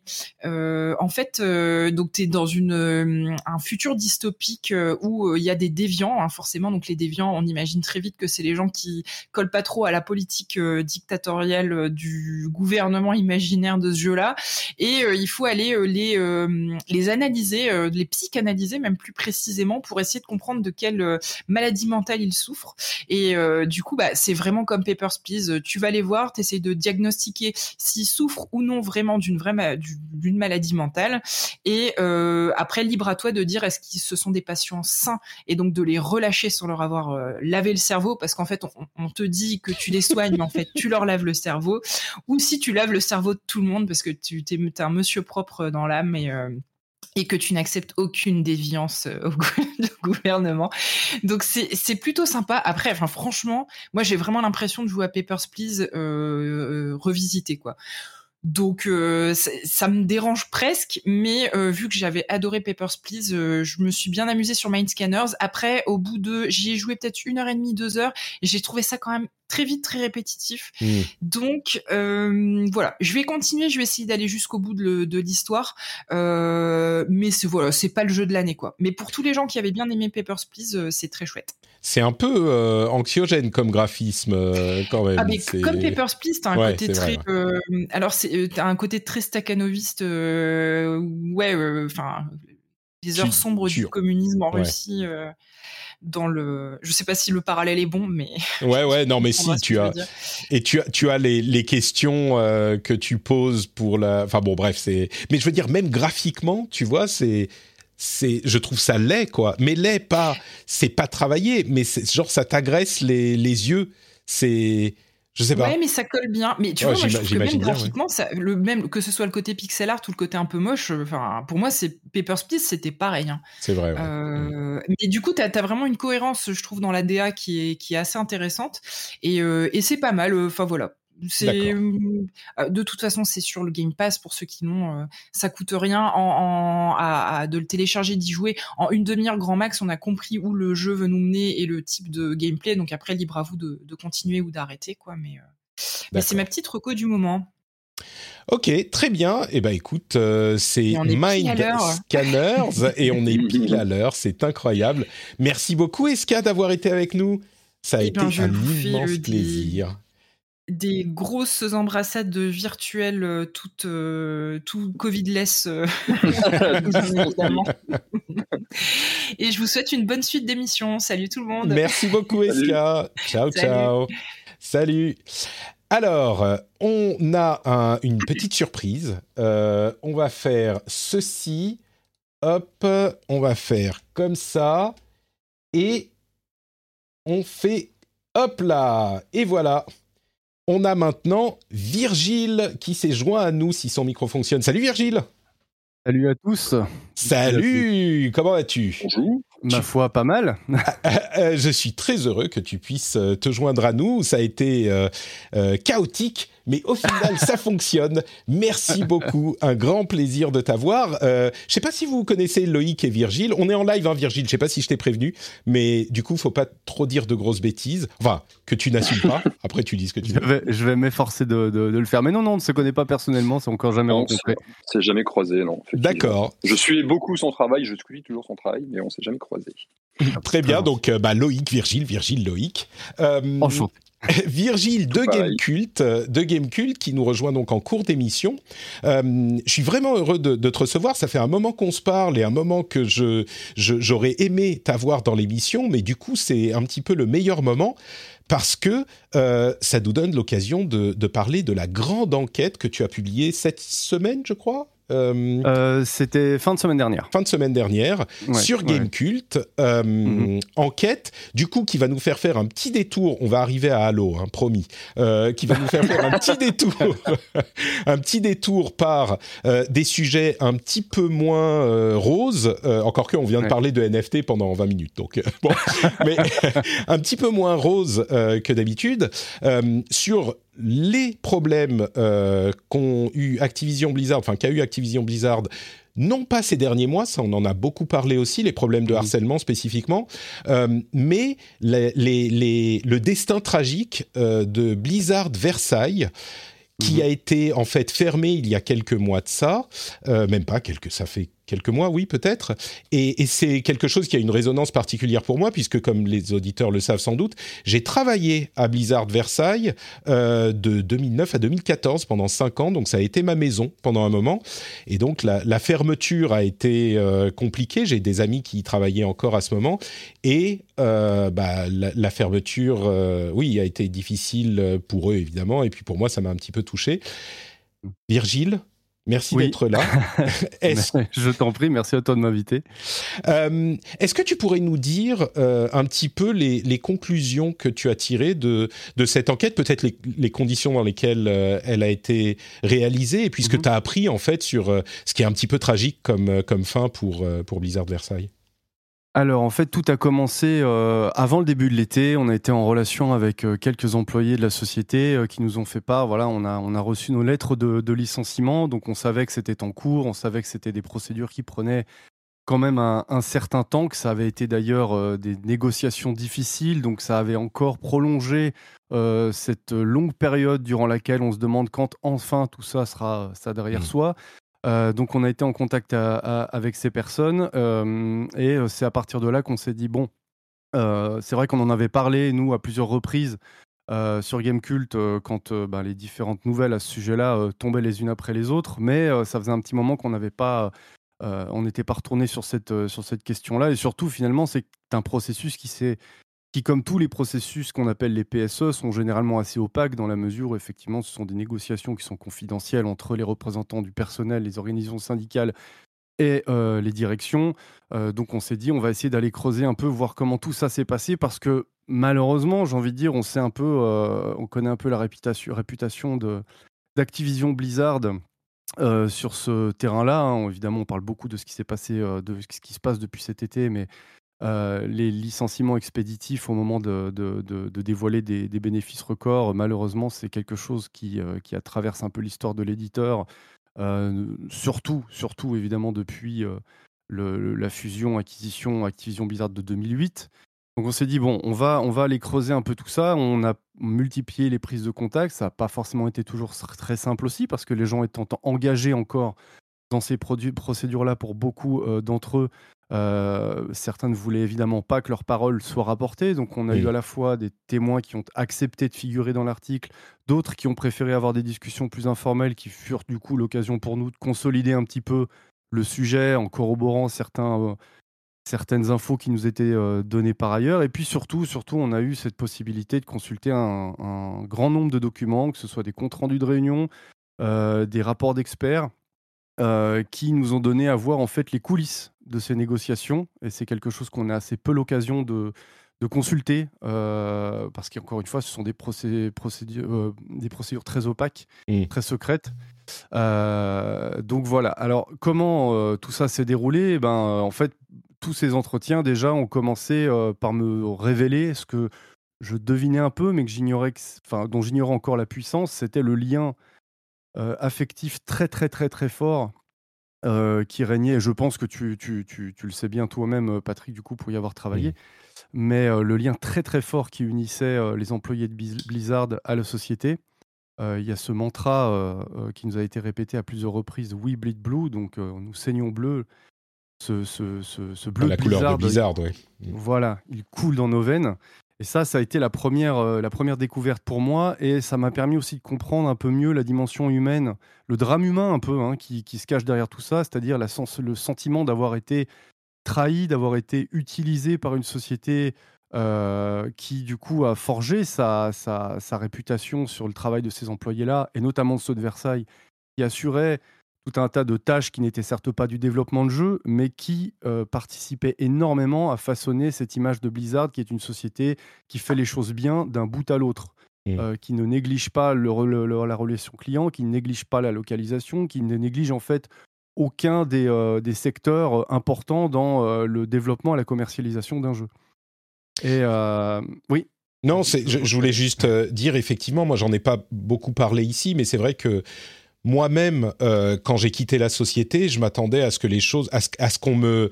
Alors moi je l'ai quitté en de très bons termes, hein, mais, mais je m'attendais à ce qu'on me, me, me mette un petit peu plus, euh, je sais pas, pas le pied à l'étrier, ou qu'on m'aide un petit peu plus. Euh, je- J'espérais avoir un, un départ conventionné, en fait. Et, Mhm. et c'est vrai que là-bas, j'étais avec des potes, quoi. C'était vraiment une société où j'avais l'impression de travailler avec des amis. Et c'est le cas, hein, je veux dire, mes, mes relations restent très bonnes avec eux. Mais au niveau collègues, c'était vraiment des potes. Et puis, ça te donne un petit peu l'impression que, en fait, la boîte, c'est ton pote. Et Mm. et il y a une sorte de... Alors pour moi, c'était, ça s'est très bien passé, mais il y a une sorte de remise euh, au clair. Quand j'ai voulu quitter la boîte, c'est genre, non, non, mais attends une seconde, euh, on est une société, nous. Donc, euh, Mm. tu vois, on fait les choses d'une certaine manière. Et donc, j'ai eu un petit peu un... euh, euh, ok, bon, bah d'accord. Et du coup, ils m'ont... J'en avais jamais parlé, mais ils m'ont dit, oh, si tu veux... Est-ce que tu veux rester pour lancer aussi tel jeu? Je sais plus quel jeu c'était. Ça devait être... Legion, peut-être, la, la, Mhm. la- la- l'extension de World of Warcraft. Et on Ouais. peut te filer euh, tant d'argent pour que tu restes. Et moi, c'était ma petite satisfaction. J'ai dit, mais fuck, euh, non, je me barre. Parce que c'était un énorme lancement, c'était beaucoup de boulot et moi, j'en pouvais plus, j'étais lessivé. euh. Enfin bref, oui. Mhm. Donc, euh, je- cette histoire de. On a ce sentiment d'appartenance et encore plus, tu le précises bien dans l'article, mais il y a des gens qui viennent de tous les pays, qui sont en France, qui sont. euh, qui vivent dans le cocon de Blizzard parce que c'est c'est un, un environnement très chaud, très chaleureux, mais qui connaissent pas vraiment euh, le, reste de la société en fait et qui se sont trouvés un petit peu lâchés. euh, Complètement. Ça, c'est un, un truc que j'ai découvert, c'est assez, assez fou, mais effectivement, le fait que. Donc, on avait 23, il y avait 23 nationalités différentes au sein de la société. Ça représentait euh, environ 50% de l'effectif total. C'est quand, même pas rien. Et ce sont effectivement des gens qui étaient tellement immergés dans ce cocon, euh, comme tu le dis, euh, Blizzard, qui parlaient en anglais toute la journée, qui sortaient avec leurs collègues, qui partaient en vacances même. On nous a-t-on dit avec, avec leurs collègues. Il y avait véritablement une bulle qui s'était créée autour de Blizzard Versailles, qui fait que quand la nouvelle euh, du premier plan de licenciement et surtout euh, le second a été, ont été euh, annoncés, euh, eh bien, ils sont tombés des nues, en fait. Ces, personnes-là, euh, nous a-t-on dit, euh, se sont rendues compte qu'en fait, euh, elles étaient dans un pays euh, étranger, euh, où finalement leur principal, et si ce n'est le seul point d'ancrage pour beaucoup d'entre elles, était Blizzard. Euh, leur, euh, toute, toute leur sociabilisation s'est faite autour de Blizzard. Donc, quand Blizzard euh, dit- leur dit au revoir, au final, euh, elles se retrouvent ben, perdues, quoi, d'une certaine manière. On m'a même dit certaines personnes ne savaient. Parce que, bon, le, le- je ne sais plus à combien était la moyenne euh, d'ancienneté au sein de la société, mais c'était quand même assez énorme. Des gens étaient là depuis euh, euh, 10, 15 ans. Et donc, certaines personnes euh, ne savaient, euh, m'a-t-on dit, plus vraiment à quoi ressemblait leur chez eux, quoi. Ouais. Et, euh, et parce que leur chez eux, c'était même pas euh, la France, finalement, aujourd'hui, c'était Blizzard. C'était, C'est ça qui est assez incroyable. Et, et, euh, et- je trouve aussi, euh, de- de- dans les, les- les comptes rendus que j'ai pu consulter, que euh, la direction euh, du groupe et la direction française ont évacué un peu facilement la responsabilité de la société dans cette installation d'un climat euh, bah voilà, très, très fermé, très, très familial. Il y a cette citation de la responsable des ressources humaines Europe qui, m'a qui m'a saisi, qui disait nous avons probablement rendu un mauvais service aux salariés en laissant ce faux sentiment de sécurité s'installer. Nous, nous devons les aider à être des adultes responsables plutôt que des enfants dépendants. C'est quand même très dur comme, euh, comme, euh, comme Ouais. propos par une société qui a participé à entretenir cette, euh, cette culture familiale. Et, et du coup, c'est facile de dire ensuite aux gens, mais vous avez, fa- fallait pas vous attacher. Ouais. Ça, ça m'a beaucoup choqué, par exemple. C'est, effectivement c'est un équilibre qui est compliqué compliqué à trouver parce que il y a d'une une part de ce sentiment qui vient, je crois, euh, de, de, de la volonté de Mike Morheim, euh, Mhm. qui, on l'a découvert à la suite des problèmes de cet été, euh, avait sans doute une part de responsabilité dans l'ambiance toxique Mm. dans laquelle vivaient de nombreuses femmes et minorités chez, chez Blizzard. Et donc, c'est marrant d'ailleurs parce que c'est vrai qu'il y a un petit peu de naïveté, on le sent dans les témoignages que tu, que tu rapportes, de gens qui voient Morheim comme euh, le, le, le- une sorte de, de bienfaiteur de la société. Ouais. euh, qui, quand il est parti, effectivement, c'est là qu'on on- même les plus sceptiques et dont je faisais partie, ont commencé à se rendre compte que oui, bon, là, il y a un truc qui commence à pas aller, mais, mais il lui prête des qualités assez euh, euh, euh, incroyables, et, et c'est un petit peu euh, l'image caricaturale qu'on a aujourd'hui de Kotick contre Morheim. Même si Mhm. bon, ce qu'on a appris sur Kotick récemment laisse penser que son sa réputation n'est pas usurpée, mais Mm. Il, y a une responsabilité, je pense, de Morheim dans cet attachement Oui. aussi, parce que lui, il voulait vraiment que les gens se sentent bien. Tu vois, il y avait des trucs, c'est des trucs qu'on retrouve peut-être ailleurs dans le jeu vidéo, mais on, te, on te filait tous les jeux, c'était, euh, t'avais des cadeaux à Noël, euh, t'avais des, tu vois, c'était genre euh, cette ambiance famille était, je pense, bien intentionnée, au moins en partie. Ça les arrangeait aussi pas mal après, mais moi, c'est vrai que j'avais l'impression parfois, quand j'y bossais et quand on avait un gros lancement, je bossais des heures de fou, je me tuais au travail et c'était, j'avais l'impression de jouer ma vie parce qu'il fallait que tout bien se passe. euh, que tout se Mm. passe bien et je pense que enfin j'ose même pas imaginer chez les chez le support chez les, le, le QA chez la traduction ils devaient avoir une pression de fou et une partie de leur volonté de travailler autant que possible venait du fait qu'ils tenaient à, à cette société excusez-moi je me je me je Oui, oui. m'éparpille mais mais c'est- Non, non, ça remonte fait remonter des choses quoi. Je pense que tu mets vraiment le doigt sur un ressort euh, très important euh, dans ce sentiment-là. Effectivement, c'est c'est facile, enfin entre guillemets, c'est facile de mettre en place euh, ce genre de rapport entre les employés et une société euh, en étant extrêmement bienveillant, en le f- leur faisant miroiter qu'effectivement il s'agit d'une famille, que c'est éternel, etc. Parce que ça sert euh, les intérêts, bien entendu, de, de, de- de la société. Sauf qu'en fait, ça, ça va bien euh, quand tout va bien, justement. Mm. Euh, quand la société qui, euh, du coup, s'est un peu camouflée derrière cette image de nous sommes une famille et pas seulement une société, eh bien, euh, quand la société revient au-dessus de la famille, euh, eh bien, c'est là qu'en vérité, elle, euh, elle va dévoiler véritablement euh, qui elle est derrière. Et, et- on l'a bien vu sur, sur ces deux plans de licenciement. Effectivement, ils, ils sont allés au-devant de, de sérieuses désillusions. Mais ça, c'est pour ça que je dis que c'est vraiment de la responsabilité de la société. On peut blâmer. J'ai vu aussi des gens qui blâmaient un peu, comme tu parlais de, naïveté, mais en tout cas, la responsabilité première de, de ce, qui, se détache de, de- de- des, des- comptes rendus de réunion qu'on a pu voir et des propos qui ont été tenus notamment par les experts qui ont analysé tout ça, c'est que la responsabilité première, elle vient de la société. On ne- on ne- on n'installe pas une ambiance comme celle-là euh, sans, euh, euh, comment dire, sans en payer euh, finalement le prix par la suite quand euh, la, la- la- la- la dure réalité du, du- du- voilà, de ce qu'est une entreprise comme Activision Blizzard euh, euh, éclate au visage des, euh, de- de- des employés. Quoi. Après, que- si, si- si je puis me permettre une très légère interruption, euh, très rapidement. bien sûr Euh, moi, du coup, j'ai quitté euh, Bungie il y, a, il y a- il y a quelques mois maintenant. J'y ai bossé, j'y ai passé un an et demi. Il y a une ambiance qu'on pourrait qualifier un petit peu à la Blizzard, justement. Dans le sens où il y a ce côté, on prend vraiment soin des employés, on fait des cadeaux, on est une famille, on est, on est dans le même bateau, machin, etc. Euh, ça s'est pas bien fini, enfin pas bien fini pour moi. Je, j'ai des histoires de contractuels à la con, on s'en fout, mais c'est vrai que ça s'est pas fini comme j'aurais voulu que ça se, ça se finisse, donc forcément Mhm. ça fait mal. Mais honnêtement, j'ai préféré, mais fois mille, ce que j'ai vécu pendant euh, deux ans, un peu moins de deux ans chez, chez Bungie, que les quelques, enfin les, les années que j'ai passées chez jeuxvideo.com version Webedia. Hmm. Je, je, je, je, je le cache pas. Hein, J'adore. euh, Enfin, jeuxvideo.com, c'est ma famille. Les, les gens qui étaient mes chefs chez jeuxvideo.com, c'est euh, c'est vraiment des, des gens que je revois encore régulièrement et qui sont des, qui sont des amours. Mais en termes de, de l'entreprise, de vie d'entreprise et de je préfère très largement ce que j'ai vécu chez Bungie que ce que j'ai vécu chez, chez Webedia parce que oui, effectivement, ça reste une boîte euh, à la fin, et donc tu sais jamais comment ça peut se terminer.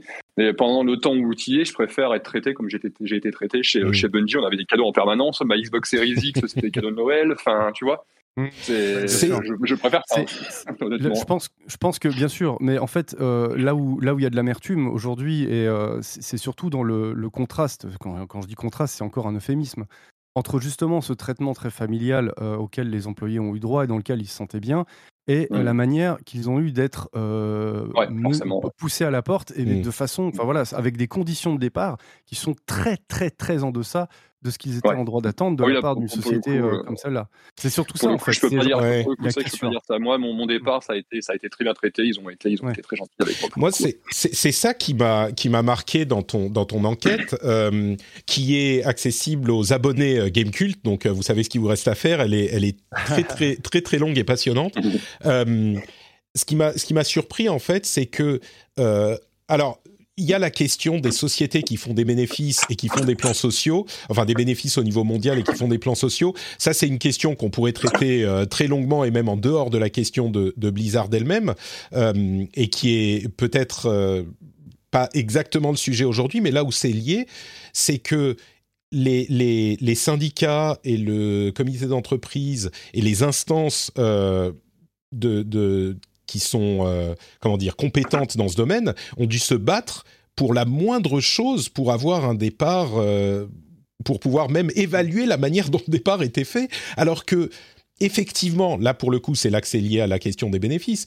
Activision Blizzard fait énormément d'argent, même en renvoyant tous ces gens dans le monde entier. Euh, ça représentait quoi? Quelques centaines, allez, 1000, 2000 personnes, disons, en, grossissant beaucoup. Ils auraient très bien pu faire un départ en or à tout le monde, euh, donner euh, parce que l'un des arguments c'est ah bah si on donne plus pour la France, il va falloir qu'on donne plus ailleurs au tout euh, aussi. Et on a très bien mm. compris le premier plan social, on pouvait le comprendre, ils se concentrent sur le développement, ils n'avaient pas de jeu qui allait sortir dans les dans les années à venir. Bon, ils n'allaient pas payer des gens à Versailles à se retourner les pouces parce qu'il y avait aucun jeu à marketer, à piarer, etc. Ok, mais le deuxième, c'était clairement l'intention. Enfin, c'est ce qu'il en ressort c'est mon analyse, c'était l'intention de Bobby Kotick de dire au revoir à toute l'infrastructure de publishing de Blizzard et de faire, de transformer les studios de Blizzard en tant que studio Activision. Et donc, ils ont fermé tout ce qu'il y avait autour. Eh ben, ils auraient pu sortir quelques millions et faire un départ qui, qui qui permettait à tout le monde, ne serait-ce que pour qu'on n'ait pas ce genre d'enquête frustrante ensuite, pour servir leur propre intérêt, de dire bah tout le monde va être content, ils vont dire ah bah oui Activision Blizzard c'est des anges, ok ils ont fermé, mais ils nous ont filé de quoi être tranquille, machin, et au lieu de ça, Enfin, ce, que tu, ce dont tu parles, c'est assez affligeant, quoi. Il y a des, des, mesquineries qui sont, euh, qui jouent la montre, qui donnent pas les documents promis. Je peux te laisser en parler. Et on va conclure bah, là-dessus parce que je sais que tu dois partir. Mais ça marche. Non, non, mais déjà pour ce qui est du premier plan, euh, le, tu parlais de, de, la légitimité du truc. Le, le, motif économique, il a été sérieusement mis à, mal par un rapport d'experts qu'on a pu euh, consulter. c'est d'ailleurs eux qui ont eu extrêmement de mal à se procurer les documents mm. dont ils avaient besoin parce que justement, ils, sont, ils ont, bon, il, il apparaît c'est clairement que effectivement euh, ça jouait la montre en face. Euh, en fait, c'est surtout sur le premier plan que la direction s'est montrée euh, plutôt avare et mmh. Inflexible, que l'argument de la cohérence interne au sein du groupe a été avancé pour justifier le fait qu'on n'allait pas aller plus loin, alors qu'il s'agit d'un PSE en France et que, ben, avec une étude comparative avec ce qui s'était joué dans la, même dans la même région, hein, euh, euh, les, les, organisations syndicales ont, quand même relevé que euh, voilà, c'était très, très, très, très en deçà. Il y a eu un peu de mieux sur le second plan en termes de, conditions de départ. Hein, ça, on me l'a dit. effectivement, le package était déjà bien plus, bien plus intéressant. ce qui avait été attaqué sur, ce qui avait été, comment dire, oui, attaqué par le, par les, les, représentants du personnel sur le deuxième plan, c'est une nouvelle fois le motif économique, à vrai dire. C'est mmh. vraiment le motif économique qui, que, que d'ailleurs, Activision Blizzard ne souhaite pas trop euh, voire discuter sur la place publique. C'est pour ça qu'ils cherchent principalement aussi à éviter le, recours au prud'homme, parce que c'est au, prud'homme de euh, juger euh, de cette légitimité du, motif économique. Je crois en ce moment même, il y a des, tractations en, coulisses mm. pour, voilà, pour essayer de, sécuriser tout ça.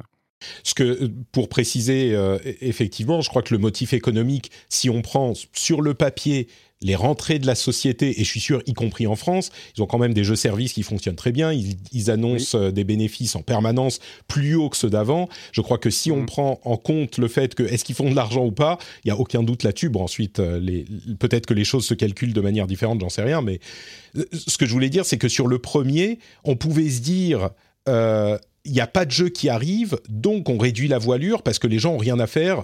Je mets des grosses guillemets, hein, mais les gens ont rien à faire. Euh, mais dans tous les cas, dans le premier comme dans le deuxième, il est évident que les rentrées étaient là. Motif économique, c'est une manière un petit peu. Euh, enfin bon, bref, on va pas. Je, veux juste apporter un contre-exemple à tout ça, et qui est d'ailleurs cité dans l'enquête euh, par nos témoins, c'est Warcraft 3 euh, Reforged, qui a été sérieusement impacté hein, euh, par, ah ce premier plan, par ce premier plan, mm. c'est-à-dire que la situation de Reforged à la fin, une fois qu'il a été qu'il a été entre les mains des, des joueurs et joueuses, c'est c'est en partie dû, beaucoup dû d'ailleurs aux licenciements qui ont eu lieu à la fois à Versailles et à la fois aussi aux États-Unis, puisqu'on rappelle quand même que ça a été fait dans le même temps euh, euh, avec un, licenciement beaucoup plus expéditif aux États-Unis, qui a abouti à 800 emplois dans le monde qui ont été supprimés. Donc même le premier plan, en fait, il a eu, euh, mmh. il a eu un impact, alors qu'il y avait, y avait du travail, ils avaient du travail sur le dos. Et on peut même pas dire aussi qu'il y avait moins de boulot non plus, puisque j'ai pu consulter un rapport d'experts au niveau santé plus des témoignages qui m'ont été faits de, voilà, de, gens qui, qui étaient en surtravail par la suite parce qu'ils avaient mmh. mal évalué justement cette charge de boulot qui allait retomber sur les autres. Donc, donc voilà, en fait, pour, moi, pour moi, l'argument économique ne tient pas, en tout cas, de tous les documents que j'ai pu consulter. C'était c'était très très léger. Quoi. Ouais. Bon, bah écoute, euh, un grand merci en tout cas euh, d'être- là et pour euh, pour cette enquête qui est comme je le disais euh, absolument passionnante. Donc allez y jeter un coup d'œil. C'est le genre de choses qui qui qui fait comment dire. j'allais dire qui fait plaisir à voir, pas du tout, mais euh, qui, qui est bon d'avoir dans, dans notre industrie aussi. On aime beaucoup les, les côtés euh, qui font plaisir du jeu vidéo, mais c'est important qu'on ait des gens euh, comme on en a d'ailleurs plusieurs dans la dans la presse vidéoludique en, en France et ailleurs euh, qui font ce genre de travail. Donc mer- merci beaucoup Virgile. Merci beaucoup à toi. Merci à tous les trois. Merci. bravo. Et on te laisse partir. On mettra le, lien vers ton compte Twitter dans les notes de l'émission et bien sûr gamecult.com, le site comment, comment on dit le site jeu vidéo de référence? Je crois que c'est ça. on, en joue pas mal, et oui, le site de référence. Et merci encore une fois à nos abonnés, sans qui hein, tout ça, évidemment, ne serait pas possible. Tout à fait. Merci Virgile. On te laisse Merci. filer. Bonne émission. Merci. Ciao. Euh, eh ben, on est bien content d'avoir eu euh, ce petit rapport. C'était euh, effectivement un, sujet que je voulais évoquer et vous, vous l'imaginez bien qui me touche pas mal. Euh, alors, comme vous l'aurez compris, il y a des éléments euh, vraiment intéressants dans l'enquête que je vous laisserai aller voir vous-même. Il y a des choses éclairantes, même si on n'est pas forcément... enfin bref, c'est toujours des choses intéressantes, je trouve, dans cette longue enquête. Bon, on passe à des sujets euh, un petit peu plus légers.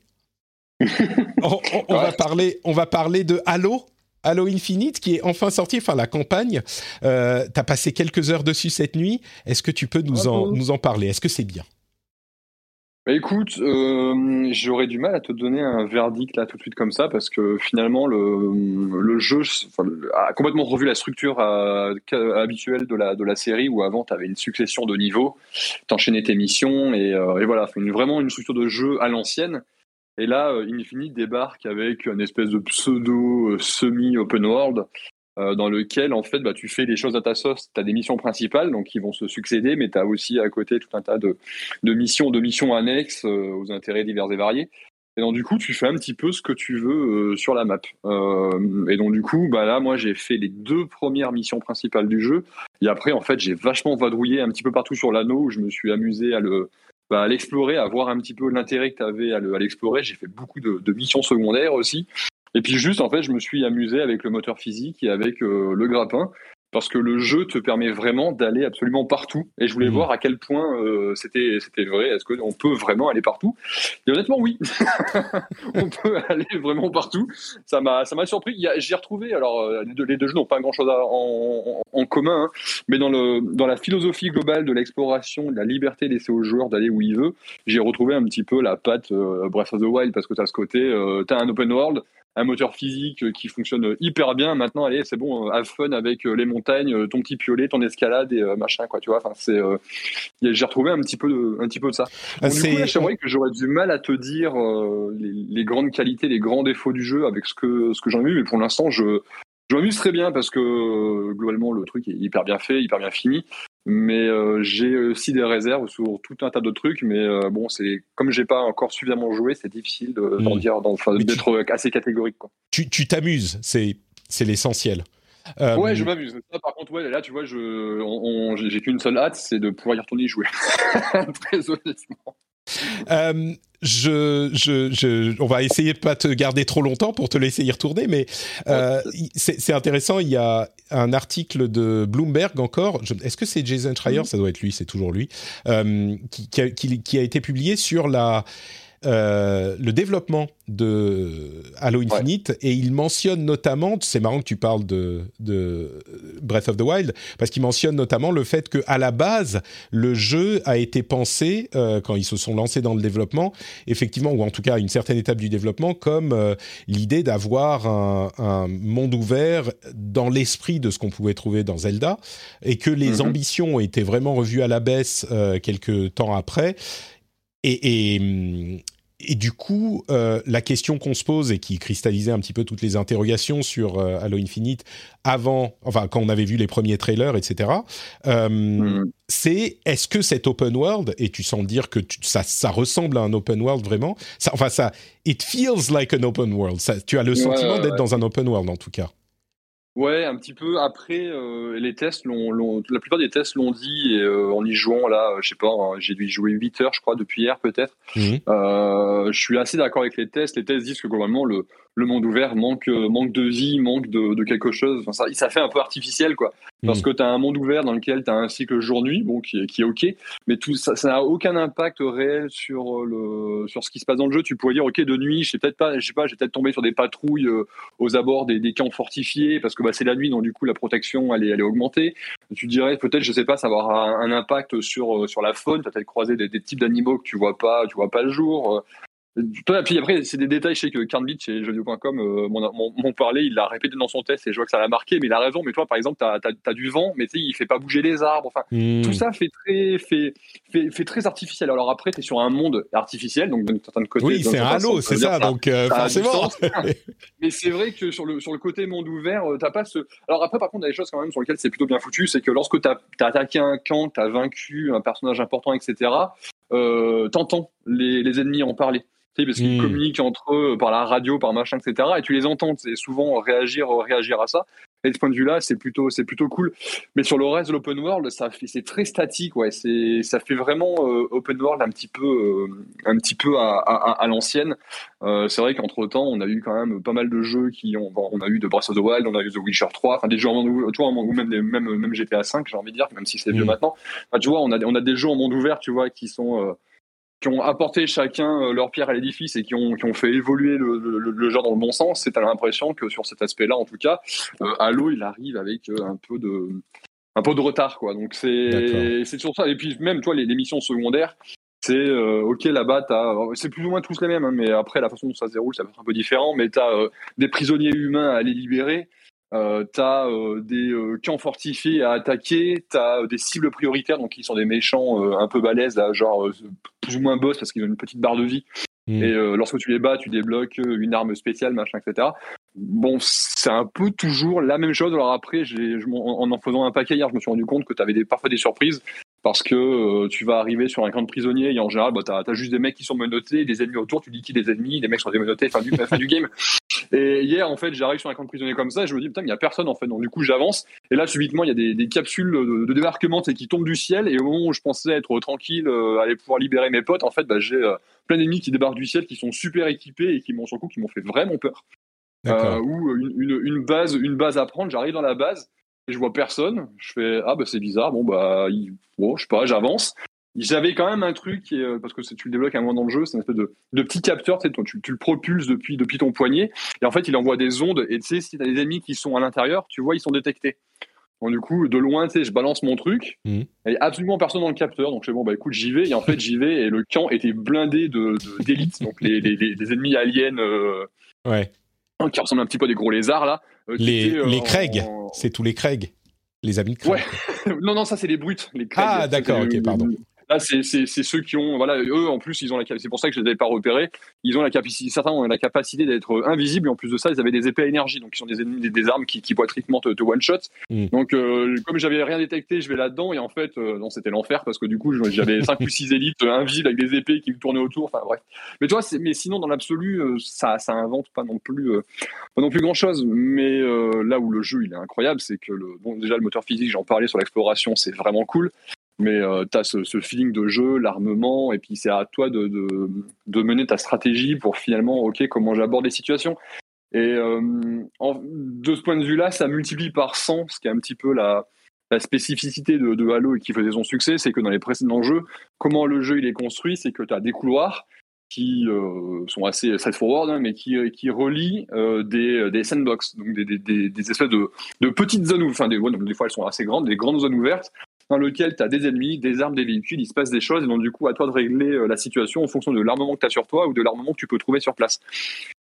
Ben là, en fait, c'est ça, sauf que tout le jeu est une sandbox, en fait. et t'as pas les couloirs, les machins et tout, c'est juste que le monde entier est une grande sandbox, et c'est à toi de, de, faire, de faire ça à ta sauce, et honnêtement, sur ça, enfin, ça fait, c'est vraiment, c'est vraiment, c'est vraiment trop bien, quoi. D'accord. C'est vraiment, c'est sur ça, ils ont, ils ont fait un boulot qui est, qui est ouf.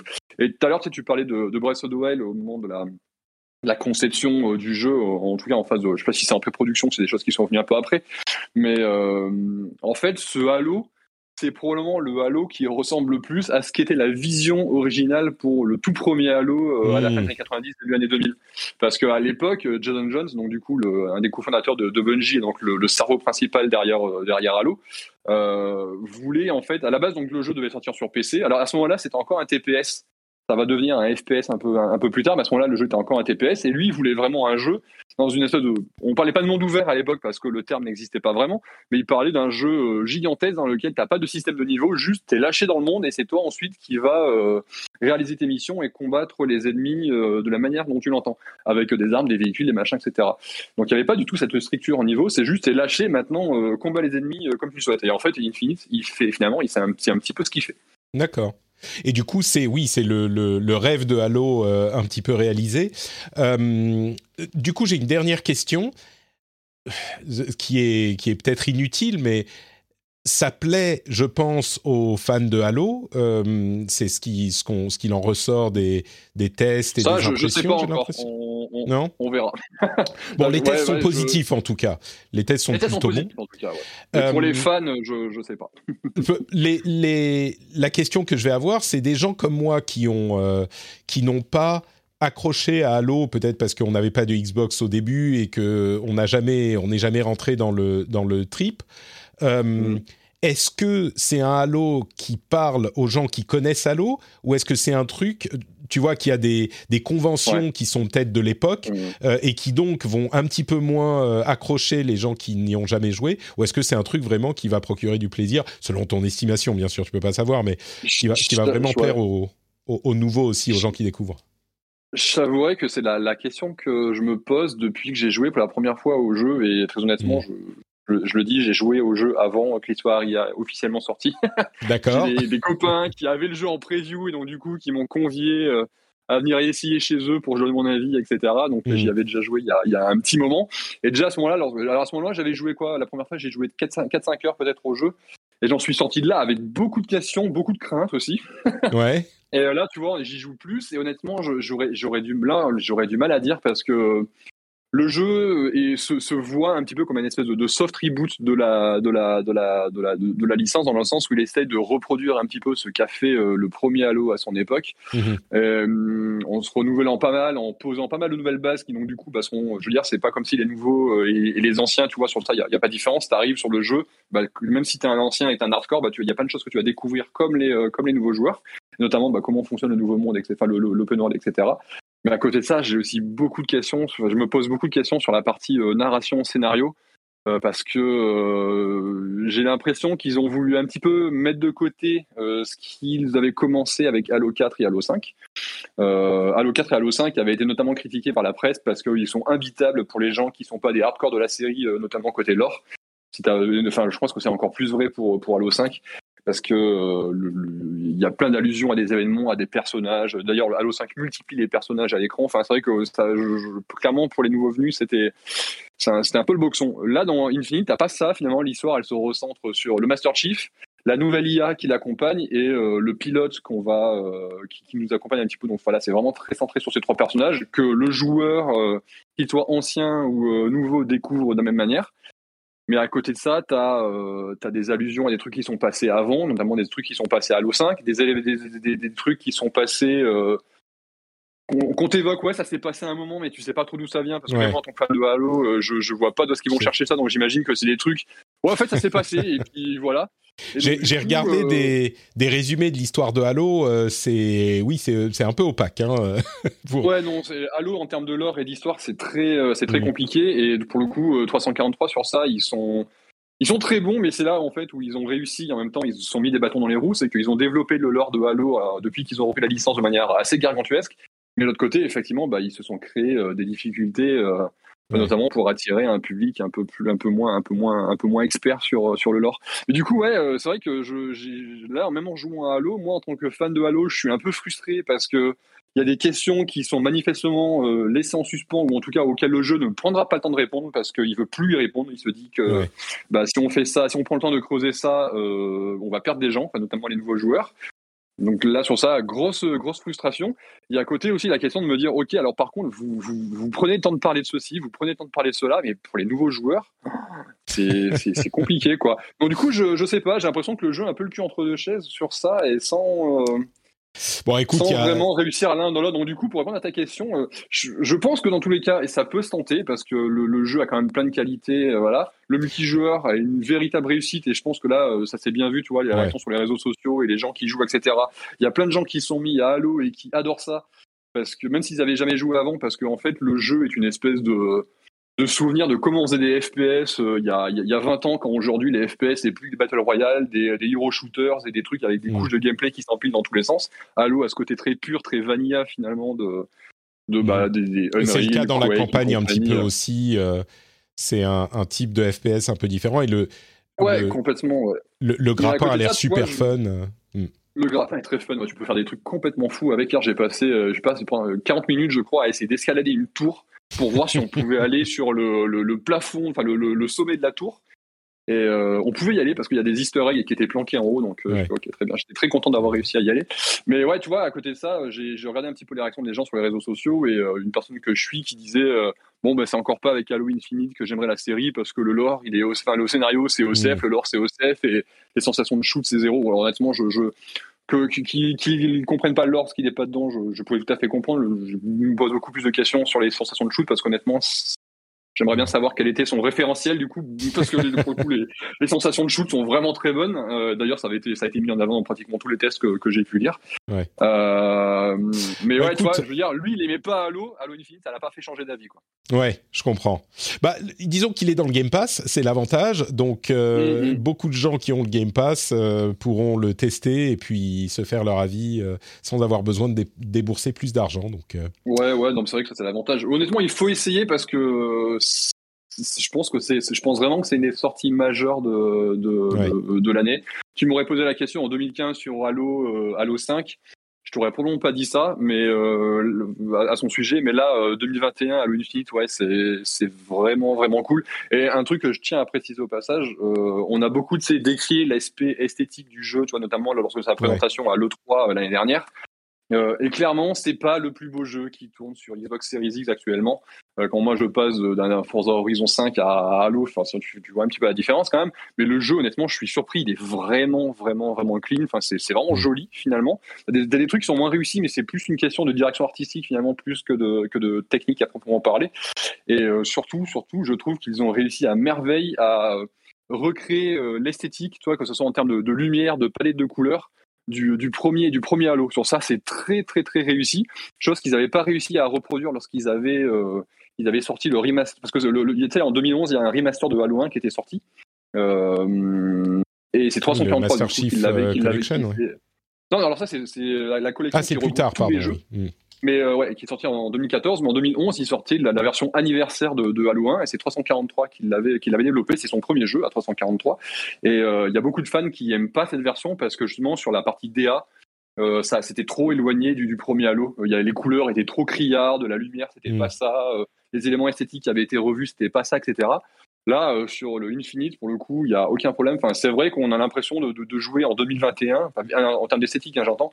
Tu as l'impression de retrouver ce plaisir de la découverte euh, artistique de ce qu'était euh, le premier Halo à, à l'époque, et c'est vraiment, vraiment très fort. Écoute, ça, ça, donne un petit peu envie quand même, donc on testera. Je pense que c'est et quand on a le Game Pass, c'est marrant parce que c'est le genre de truc où justement on se dit bah on a le Game Pass, ça coûte rien entre guillemets, mais en fait, si, ça coûte le temps qu'on peut passer sur d'autres jeux. Euh, et, c'est ça, c'est ça qui est devenu la, enfin bon, pour moi qui ai des enfants, donc c'est peut-être ça qui joue aussi, mais c'est ça qui est devenu la, la monnaie en fait avec laquelle je dois euh, ah, composer. d'accord avec clairement. Très bien. Euh, écoute, tu as joué un petit peu à, Destiny 2 aussi. Tu peux nous en dire très rapidement cette, nouvelle update parce que moi, tu sais que je suis un grand fan de Destiny aussi. yes. Mais vraiment en deux minutes parce que. Ouais, ouais, ouais. et bah, du coup, effectivement, euh, cette année, Bungie fêtait ses 30 ans. Donc, euh, c'est vrai que c'est une année, une grosse année pour les fans de Bungie, Halo, etc. Parce que tu fêtes les 20 ans de Halo, tu fêtes les 30 ans de, de, de Bungie. Alors, soit dit en passant, euh, l'update pour les, les 30 ans est sorti donc là hier, avant-hier, avant-hier mardi. En fait, les 30 ans de Bungie, c'était en mai. Donc voilà, ils, ils respectent pas exactement la date, mais unique, vraiment, c'était uniquement pour des, des soucis de contraintes de planning, etc. Que ça pouvait pas être fait avant. Et quand tu vois euh, pourquoi et quand tu vois la qualité du contenu de ce qu'ils ont sorti là pour les 30 ans, c'est assez, assez incroyable. C'est sur Destiny 2, hein, on, on l'a pas dit, mais c'est du contenu dans Destiny 2, oui. Donc en fait, depuis euh, depuis depuis mardi, euh, il y a une update qui est disponible. Donc y a toute une, euh, ils, ont, fait une grosse revisite de la de la sandbox, donc des équilibrages, etc. Mais surtout en fait, tu as un contenu payant qui doit coûter, je sais pas entre 25 et 30 euros, je crois, qui est donc le pack 30e anniversaire, dans, qui te donne accès à une nouvelle activité à 6 joueurs, qui est franchement très cool, dans lequel tu débloques tout un tas de, de, nouveaux équipements, de, nouvelles armes, etc. qui sont très cool. J'en reviendrai, après là-dessus.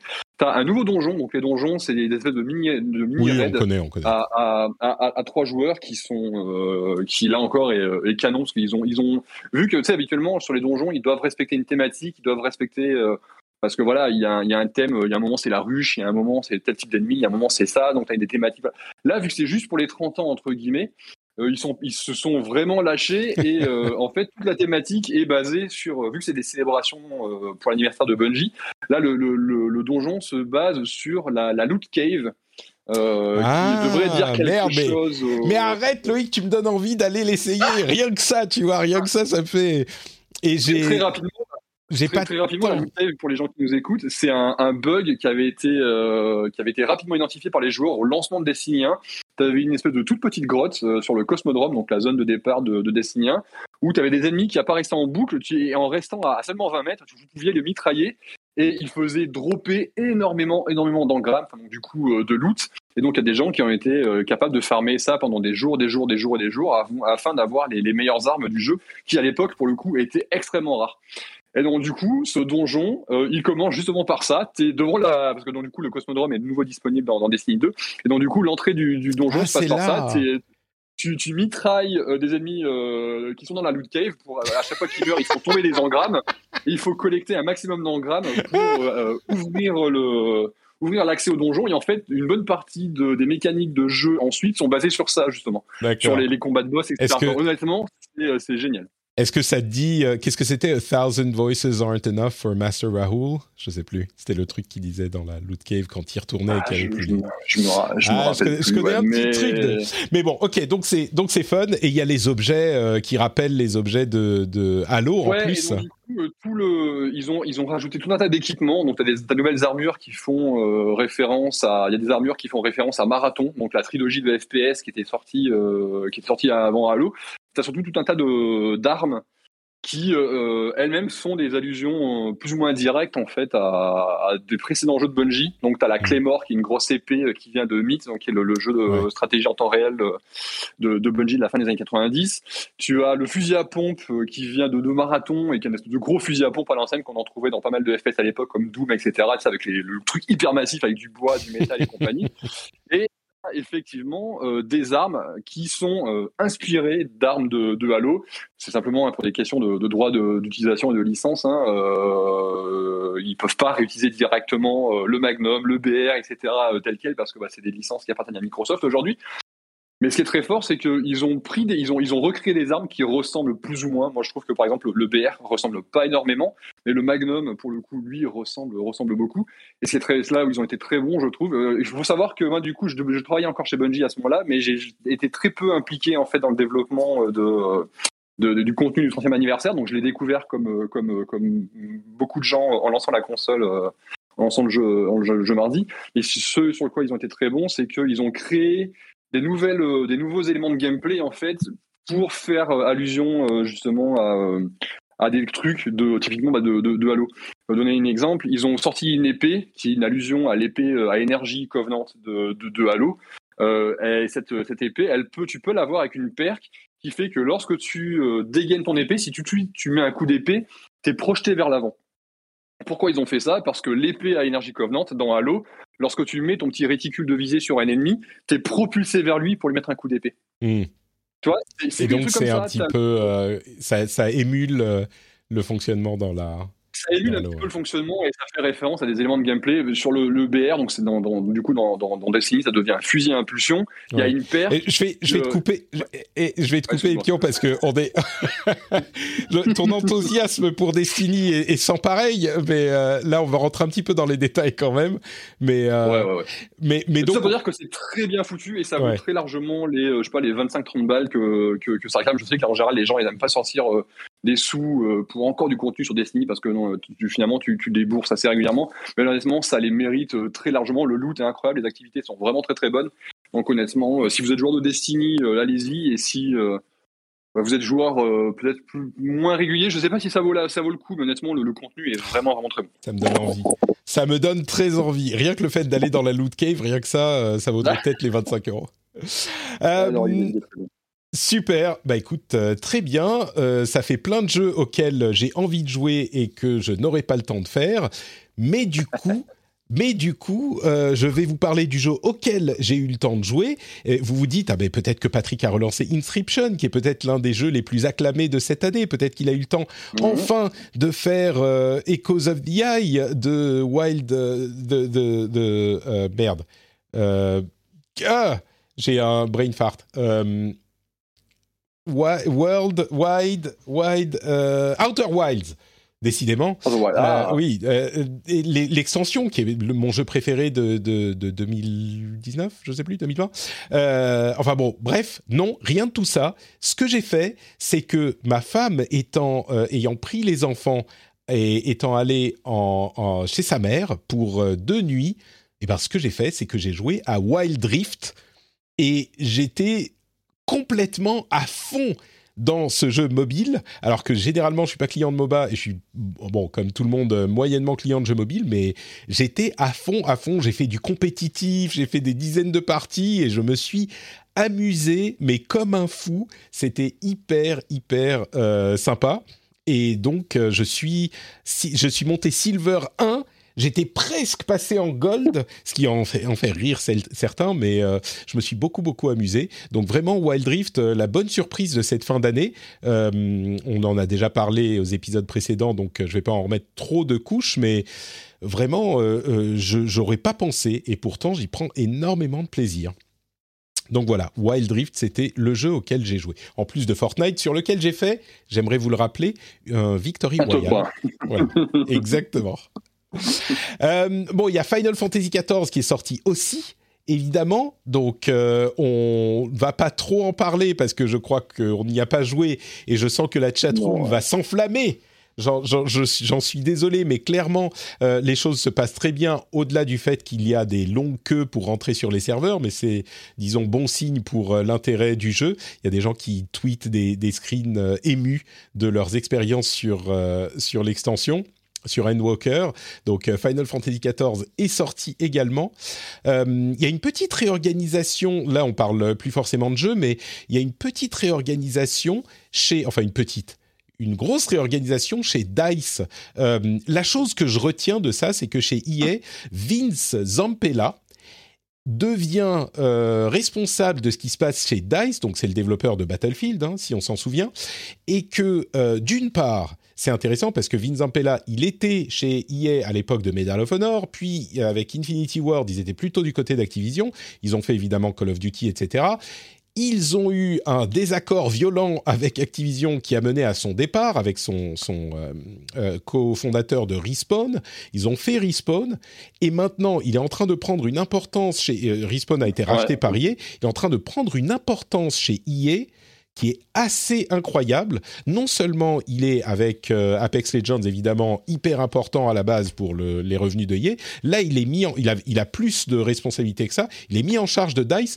Moi je le vois euh, monter encore dans les allez, Vince Zampella 5 10 ans, il va être euh, il va gérer EA en entier, c'est pas possible, il est sur une Ce trace. qui est- Ouais. Ce qui est très bien pour les joueurs de manière générale, Mm. c'est qu'un monsieur qui se retrouve aux commandes comme ça, c'est bien parce que c'est un développeur. C'est pas ouais. un marketeur, c'est pas voilà, c'est un développeur de base. Alors aujourd'hui, il a, ça fait des années à mon avis qu'il a jamais posé une ligne de code ou jamais euh, signé un document de design. Mais lui, c'est un développeur. Donc honnêtement, ça pour les joueurs, c'est quand même euh, c'est quand même plutôt cool. Tous les développeurs ne sont pas nécessairement des grands euh, managers ou des Mm. grands euh, décisionnaires, etc. Mais au moins pour les jeux, euh, c'est quand même, honnêtement, c'est plutôt, je trouve que c'est plutôt une, une bonne nouvelle. Ouais. Et puis là, ils ont des ambitions que je dirais, euh, enfin, elles sont un petit peu étranges sur Battlefield. Ils veulent développer un univers connecté Battlefield avec le jeu mobile. On, on voit très bien arriver un, un Battle Royale, mais je sais pas, enfin peut-être, je sais pas. Mais ils ont, ils veulent développer plusieurs jeux dans un univers interconnecté Battlefield.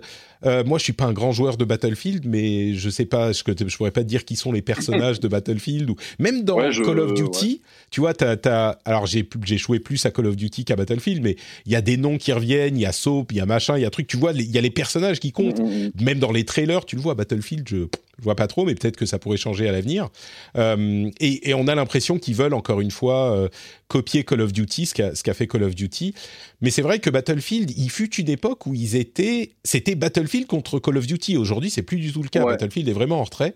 Donc, je suis curieux de voir ce qu'il pourrait faire, euh, Zampella. Mais il y, a- il y a un truc aussi qui est intéressant, c'est que je sais pas si tu avais passé cette information, moi elle m'a marqué parce qu'elle concerne quelqu'un que je connais bien. C'est que Marcus Leto, donc qui est un ancien de chez de chez Bungie, hein, parce que c'est le directeur artistique de, de, la série, euh, c'est le créateur du Master Chief, enfin l'un des créateurs, mais c'est le principal créateur du Master Chief. Et aussi, euh, c'est- il a aussi posé, enfin il a aussi réalisé Halo Reach. Il a posé les bases, il fait partie des gens qui ont posé les bases de l'univers visuel de, de Destiny, bon peu importe. Euh, tu sais, il a quitté Bungie euh, au début des années 2010 finalement. Euh, il avait monté son petit studio indépendant là il y a, il y a quelques années, euh, V1 Interactive, et ça s'est mal passé parce que leur jeu Disintegration a, a pas fonctionné bien du tout. Et bon, en plus de ça, eux se sont pris le Covid, etc. Donc ça a été pour, mon- pour monter une petite structure, c'était compliqué. Mais donc du coup, euh, ils se retrouvent euh, à la tête d'un nouveau studio qu'ils vont euh, qu'ils vont créer sur la zone de Seattle pour développer du Call of Duty. Donc ça veut dire que du Call of Duty n'importe Du- quoi, du du, Battlefield, Battlefield, oui. Du Battlefield et ça veut dire que du coup Dice se- alors qui était qui est quand même le studio euh, voilà de, de Battlefield se retrouve un petit peu dépossédé de, de, de son bébé apparemment ou alors c'est pour développer des jeux en plus Alors, je crois qu'il y a plusieurs Dice jeux, oui, c'est ça, il y en a Ouais. plusieurs, ouais. Mm. Alors du coup c'est c'est déjà quand j'ai appris qu'il rejoignait euh, Battlefield moi j'étais j'étais sur le cul Euh, mais en plus de ça pour ce enfin ouais qui rejoignait EA j'étais sur le cul mais alors en plus pour développer du Battlefield j'étais genre waouh ah, ok très bien quoi. après c'est un monsieur qui connaît les, les FPS qui connaît le le jeu en ligne qui euh, qui est euh, moi je, je- je l'aime beaucoup donc euh, voilà je, Ouais. je, suis peut-être pas très objectif mais qui est voir, un, un très, très bon dev quoi. Donc euh, et, ça dit au passage il signe la, la préface de la version anglaise de mon bouquin qu'on a dévoilé il y a quelques jours. Ah, le- Eh ben écoute, euh, tu pourras nous en parler dans un, dans un instant quand on conclura l'émission, du coup, s'il y a des anglophones qui veulent le, le lire. Euh, donc voilà, Battlefield, il y a des choses qui changent, c'est peut-être pas si surprenant vu ce qui s'est passé ces derniers temps dans cette euh, franchise, mais je du coup, pour le coup, si Zampella est aux commandes, euh, tout à coup, ça éveille un petit peu plus mon intérêt, quoi. Euh, quelques petites news en vrac. Euh, D'abord, un rapport sur les ventes des jeux mobiles. Et c'est vraiment un univers que qu'on connaît pas, qui est un petit peu caché. Mais euh, il y a... Alors, les jeux les plus... qui, rapportent le plus d'argent, c'est selon Sensor Tower, hein, qui est un cabinet d'analyse. Alors, il y a Honor of Kings, qui est un MOBA mobile de Tencent. Il y a Genshin Impact, il y a PUBG Mobile, mais il y a aussi un truc qui s'appelle Coin Master, dont j'avais même jamais entendu parler et qui a rapporté 10 milliards, pardon, 1 milliard de dollars euh, rien que chez Google. C'est pas un jeu de, de casino ça?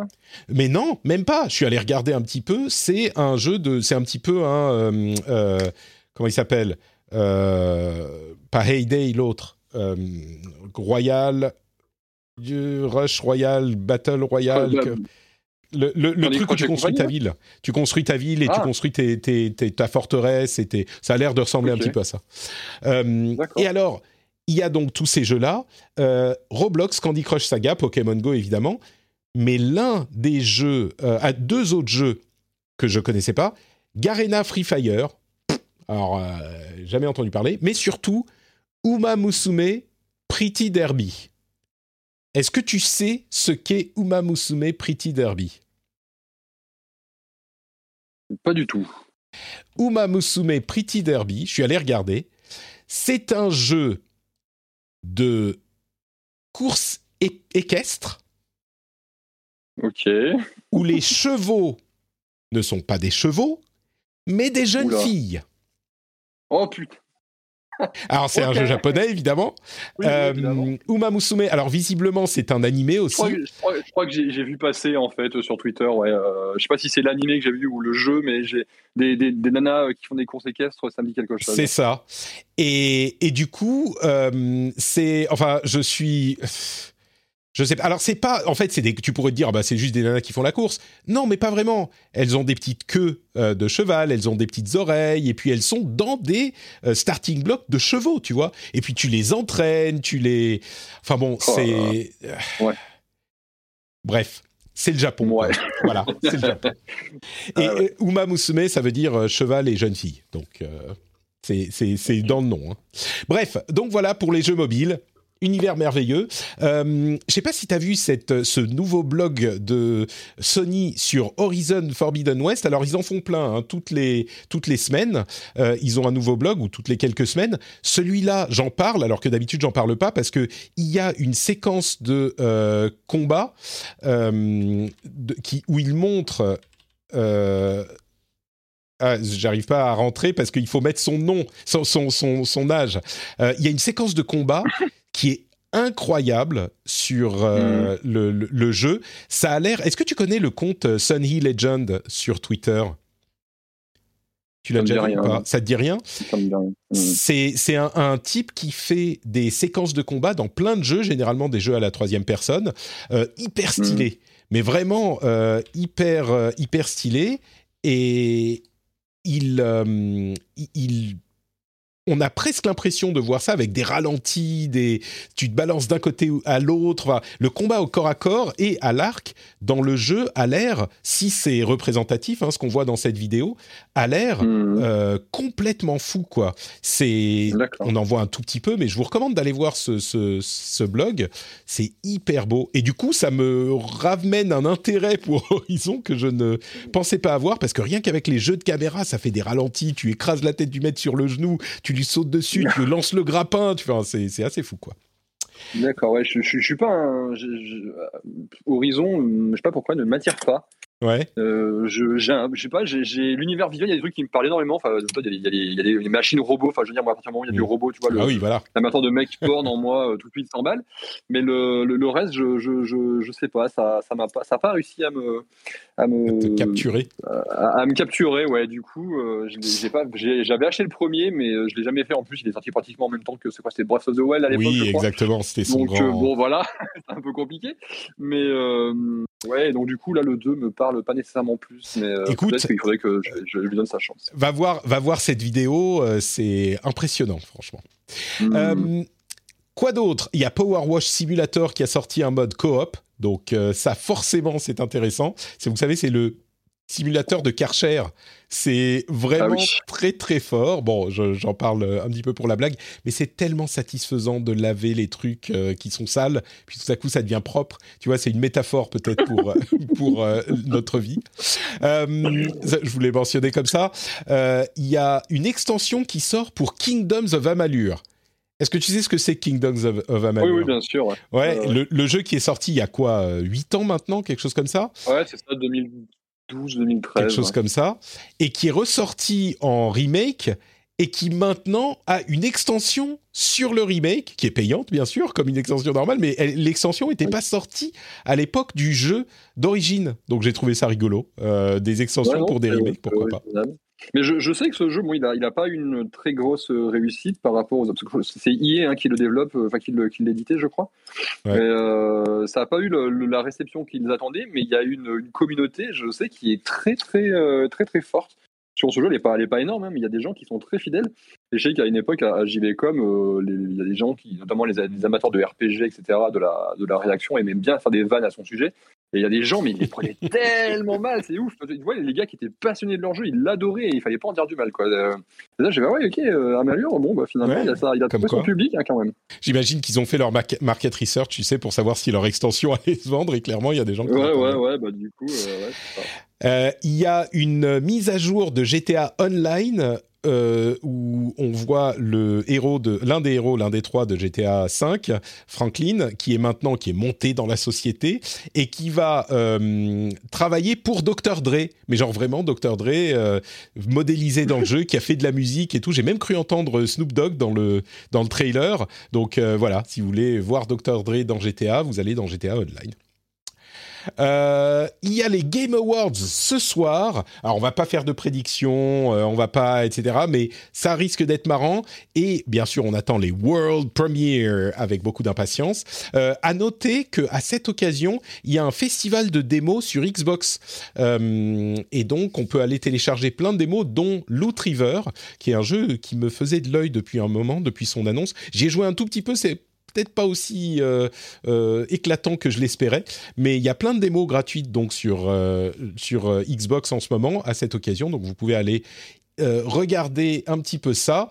et puis bon allez, on va terminer. Enfin, de quoi on va parler? D'une part, mhm. On va parler de, de, coups de, de coups de, d'enfoirés pour pas être plus méchant parce qu'on m'a dit qu'il y a des enfants qui écoutaient l'émission. Euh, Take Two fait un procès à la boîte de Joseph Fares, le ah développeur de It Takes Two, parce qu'ils utilisent le nom It Takes Two et que ça sonne comme la, la boîte, euh, enfin l'éditeur Take Two. Au niveau un petit peu coup de pas gentil, c'est quand même fort. L'autre euh, truc que je voulais mentionner, c'est un petit truc de Nintendo. C'est des malinous hein, quand même, c'est des fripons chez Nintendo.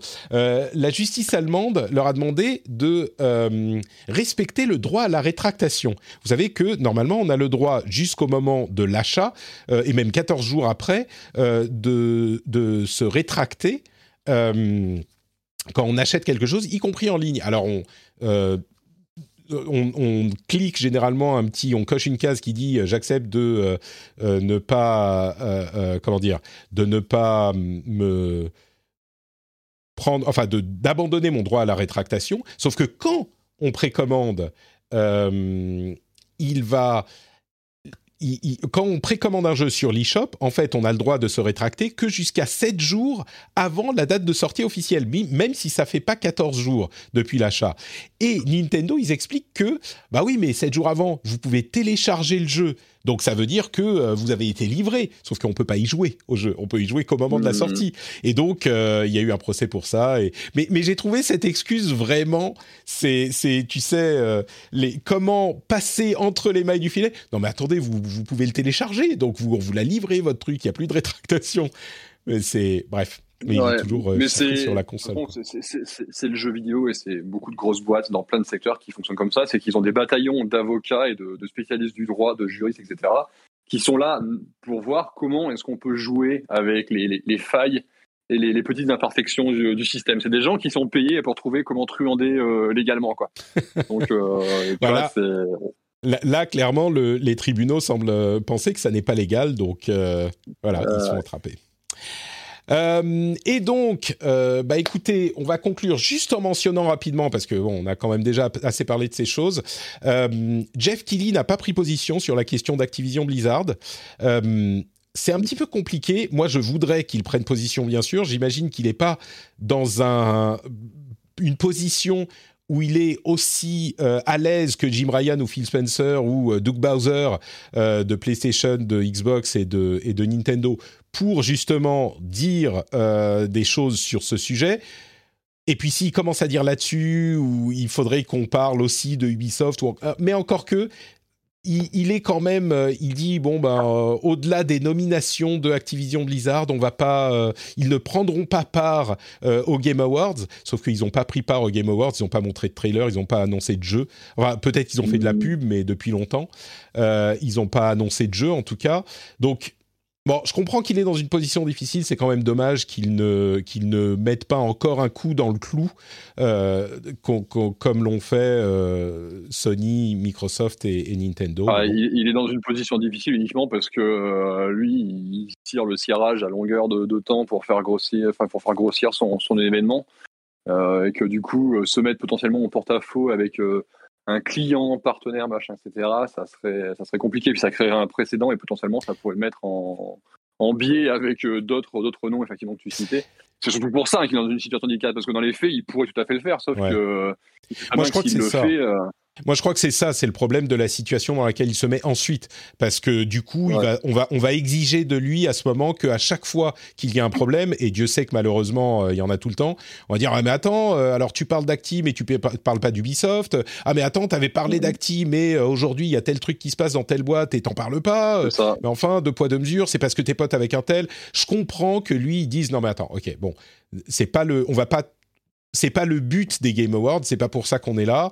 Euh, si on commence à faire ça, ça va transformer tous les Game Awards. Je comprends vraiment sa position. Encore une fois, moi je préférerais qu'il le fasse, euh, mais c'est un petit peu plus complexe que dans d'autres cas. C'est dommage, euh, mais bon. Je sais pas. Alors, il faudrait, qu'il, dans, ce cas-là, il faudrait qu'il revoie son discours sur les Game Awards. C'est une célébration des jeux et c'est une célébration de ceux qui font les jeux. Parce que là, euh, il célèbre pas vraiment les gens qui font les jeux. Quoi. Il, fait Ah non, non, alors il célèbre mais bah, les gens qui prennent les décisions. Oui, tu ouais, tu veux, tu veux dire qu'il devrait en parler parce que justement, euh, pour protéger. C'est ce que tu veux dire euh, Non C'est pas ça. Je dis pas non plus qu'il faut, je dis pas non plus qu'il faut qu'il fasse une tribune de, de 20 minutes sur le sujet parce que de toute façon, je pense que c'est pas que je pense que c'est pas l'endroit, mais je pense que s'il le faisait, enfin, si c'était fait, ça serait probablement mal fait. Hein, mais mm. faire une allusion où on parlait deux minutes à un moment ou dire que les Game Awards soutiennent les, les, tu vois, sans, même sans citer de nom, tu vois, mais dire que les Game Awards soutiennent les, les développeurs ou les développeuses qui, euh, qui souffrent, machin, là, faut dire, ça mange pas de pain, tu, tu peux le faire, mais même ça, tu vois, il le fera pas parce qu'il se, il, se créerait des, des, amis qu'il n'a pas envie de se créer, parce que ben lui, mm. il vit, euh, il vit des, de ses bonnes relations avec, les, les, grands éditeurs. S'il veut pouvoir avoir des trailers, des machins, etc., avec son événement soit incontournable, il faut que les développeurs, enfin, les éditeurs aient envie de lui filer, de lui filer ça. En sachant que tout ça d'ailleurs c'est tarifé, enfin bref, je ne vais pas rentrer dans les détails, mais euh, voilà, il a tendance à, enfin, il a besoin d'avoir ces bonnes relations et donc du coup il peut, vous savez qu'il peut pas se permettre, mais en vrai, honnêtement, enfin c'est sa position, elle est, elle est compliquée parce que viens pas dire que tu soutiens les, enfin que les Game Awards c'est la célébration des développeurs, etc. Quand euh, tu préfères ignorer euh, ce qui est probablement le, mm. le plus gros sujet de l'année dans l'industrie, plus qu'encore que le Covid, les sorties de jeux, etc. C'est cette mm. histoire de, de, de, harcèlement et ce qui se passe chez Activision. Quoi. Je suis, tu, tu m'as un peu euh, convaincu avec la, la, la formulation. C'est vrai qu'il pourrait le dire. Il pourrait dire euh, tout simplement les, les, les Game Awards uh, stand behind or stand with the developers that uh, you know in our industry, machin. Et même sans citer de nom, il pourrait le dire. Mais, mais tu sais, c'est marrant parce que ça me fait penser à et, et c'est très amer. Ça me fait penser à à la BlizzCon de 2014, la BlizzCon où j'étais allé quelques jours après mon départ de Blizzard, où j'espérais que Mike Morheim dise quelque chose. On était en plein euh, Gamergate et j'espérais que Mike mm. Morheim dise quelque chose sur le Gamergate et j'avais même envoyé un mail à Morheim pour lui dire, pour lui suggérer de faire un truc. Il m'avait répondu, il avait dit non non machin. Enfin bref, il avait expliqué sa position et au final il l'avait fait à l'ouverture de la BlizzCon, au final, il l'avait fait, il mm. avait dit un truc du genre, tu sais, très non-committal, euh, on, est, euh, il se passe des choses pas bien dans le monde du jeu vidéo et c'est pas bien, il faut qu'on soit gentil. Enfin, tu vois, un truc que personne ne faisait à l'époque. Personne ne voulait toucher au Gamergate de, avec une perche de, 10 mètres, tu vois. Et c'est, je dis que c'est amer parce qu'on a appris maintenant ce qui se passe chez Blizzard. Mais bon, enfin, ce qui se passait déjà chez Blizzard Report. Mais tout ça ne change rien au fait que effectivement, il faudrait quand même, malgré tout, que moi je préférerais que Kili dise, euh, même sans citer de nom, comme tu l'as très bien dit, euh, we stand with the developers et voilà. Ah, non, mais ça, ça, mange pas de pain et surtout ça te sort de cette situation où tu passes pour le gars qui est juste là pour passer les plats et, et bah ça qui aujourd'hui fait de la, il a une boîte de production d'événementiel etc. Mais de base il faut se rappeler c'est un journaliste hein, quand même donc euh, bon. Ouais. Bon, et il y a d'autres histoires dont on pourrait parler chez Activision, euh, des histoires chez Raven mhm. Software. Euh, il y a même Ubisoft qui a fait une sorte de semi-mea culpa sur la manière dont il gère les choses. Euh, bon, bref, il y a plein de choses dans le domaine. comme toujours, on continuera à en parler et on espère que ça s'améliorera. Eh ben, un gros épisode. Hein. Euh, j'espère que vous êtes encore là, que vous êtes euh, encore avec nous, qu'on est dans vos oreilles, que vous avez passé un bon moment en notre compagnie. Un grand merci à Loïc d'être resté jusqu'au bout. Je me suis permis de ne pas raccourcir. Hein. J'entends, tu, tu continuais à parler, donc je me suis dit, c'est bon, il a le temps. oui, j'ai le temps, t'inquiète. je, ne fais pas grand-chose en ce moment à part jouer des jeux vidéo, donc t'en fais pas. Très bien. Euh, bah écoute, on va du coup se séparer, mais est-ce que tu peux nous dire où on peut te retrouver? J'imagine que c'est, je sais pas, sur Twitter. T'as pas encore lancé de Twitter Twitch, toi Tu tu streames pas sur Twitch Non, non, non, je, je, je laisse à, à ça aux gens qui savent euh, le, faire. Surtout, je saurais faire, mais j'ai- pas, j'ai pas trop l'envie. Non, mais non, moi, je suis uniquement sur, euh, sur Twitter, euh, at Epionzilla, voilà, où je, en ce moment, je parle surtout de Halo, de Forza Destiny. Donc, Évidemment, on, on- on ne se refait donc, pas. euh, donc, donc euh, voilà, mais euh, oui, c'est là que j'agis pr- principalement Tu actuellement. Très bien, très bien. Euh, bah, merci à toi. Le lien sera dans les notes de l'émission, comme celui de Escarina et de Virgile, évidemment, vers les comptes Twitter. Pour ma part, c'est NotePatrick sur tous les réseaux sociaux et sur notepatrick.com pour avoir les liens vers tout ce que je fais, y compris euh, bah, les podcasts, les autres podcasts. Si vous voulez écouter, par exemple, ce qu'on pense de Arkane, la série de Riot, ou des euh, séries du MCU des films du MCU. Peut-être que vous apprécierez Super Laser Punch, le podcast que je fais sur le sujet avec mon ami Johan. Euh, et si vous appréciez le rendez-vous jeu et que vous dites ah bah non le rendez-vous jeu c'est quand même le podcast que j'aime bien euh, chez Patrick, et ben peut-être que vous pourriez imaginer et soutenir sur Patreon, patreon.com/slash rdvjeux pour le prix d'un petit café, d'un petit pain au chocolat ou même d'une chocolatine. Vous pouvez soutenir, l'émission et ça change tout pour moi. Euh, ça me permet de, de faire cette émission pour vous. Donc euh, un grand merci à tous ceux qui soutiennent déjà. Merci à toi Loïc, merci à Eska et à Virgile et on se retrouve dans une semaine pour un nouvel épisode. Ciao à tous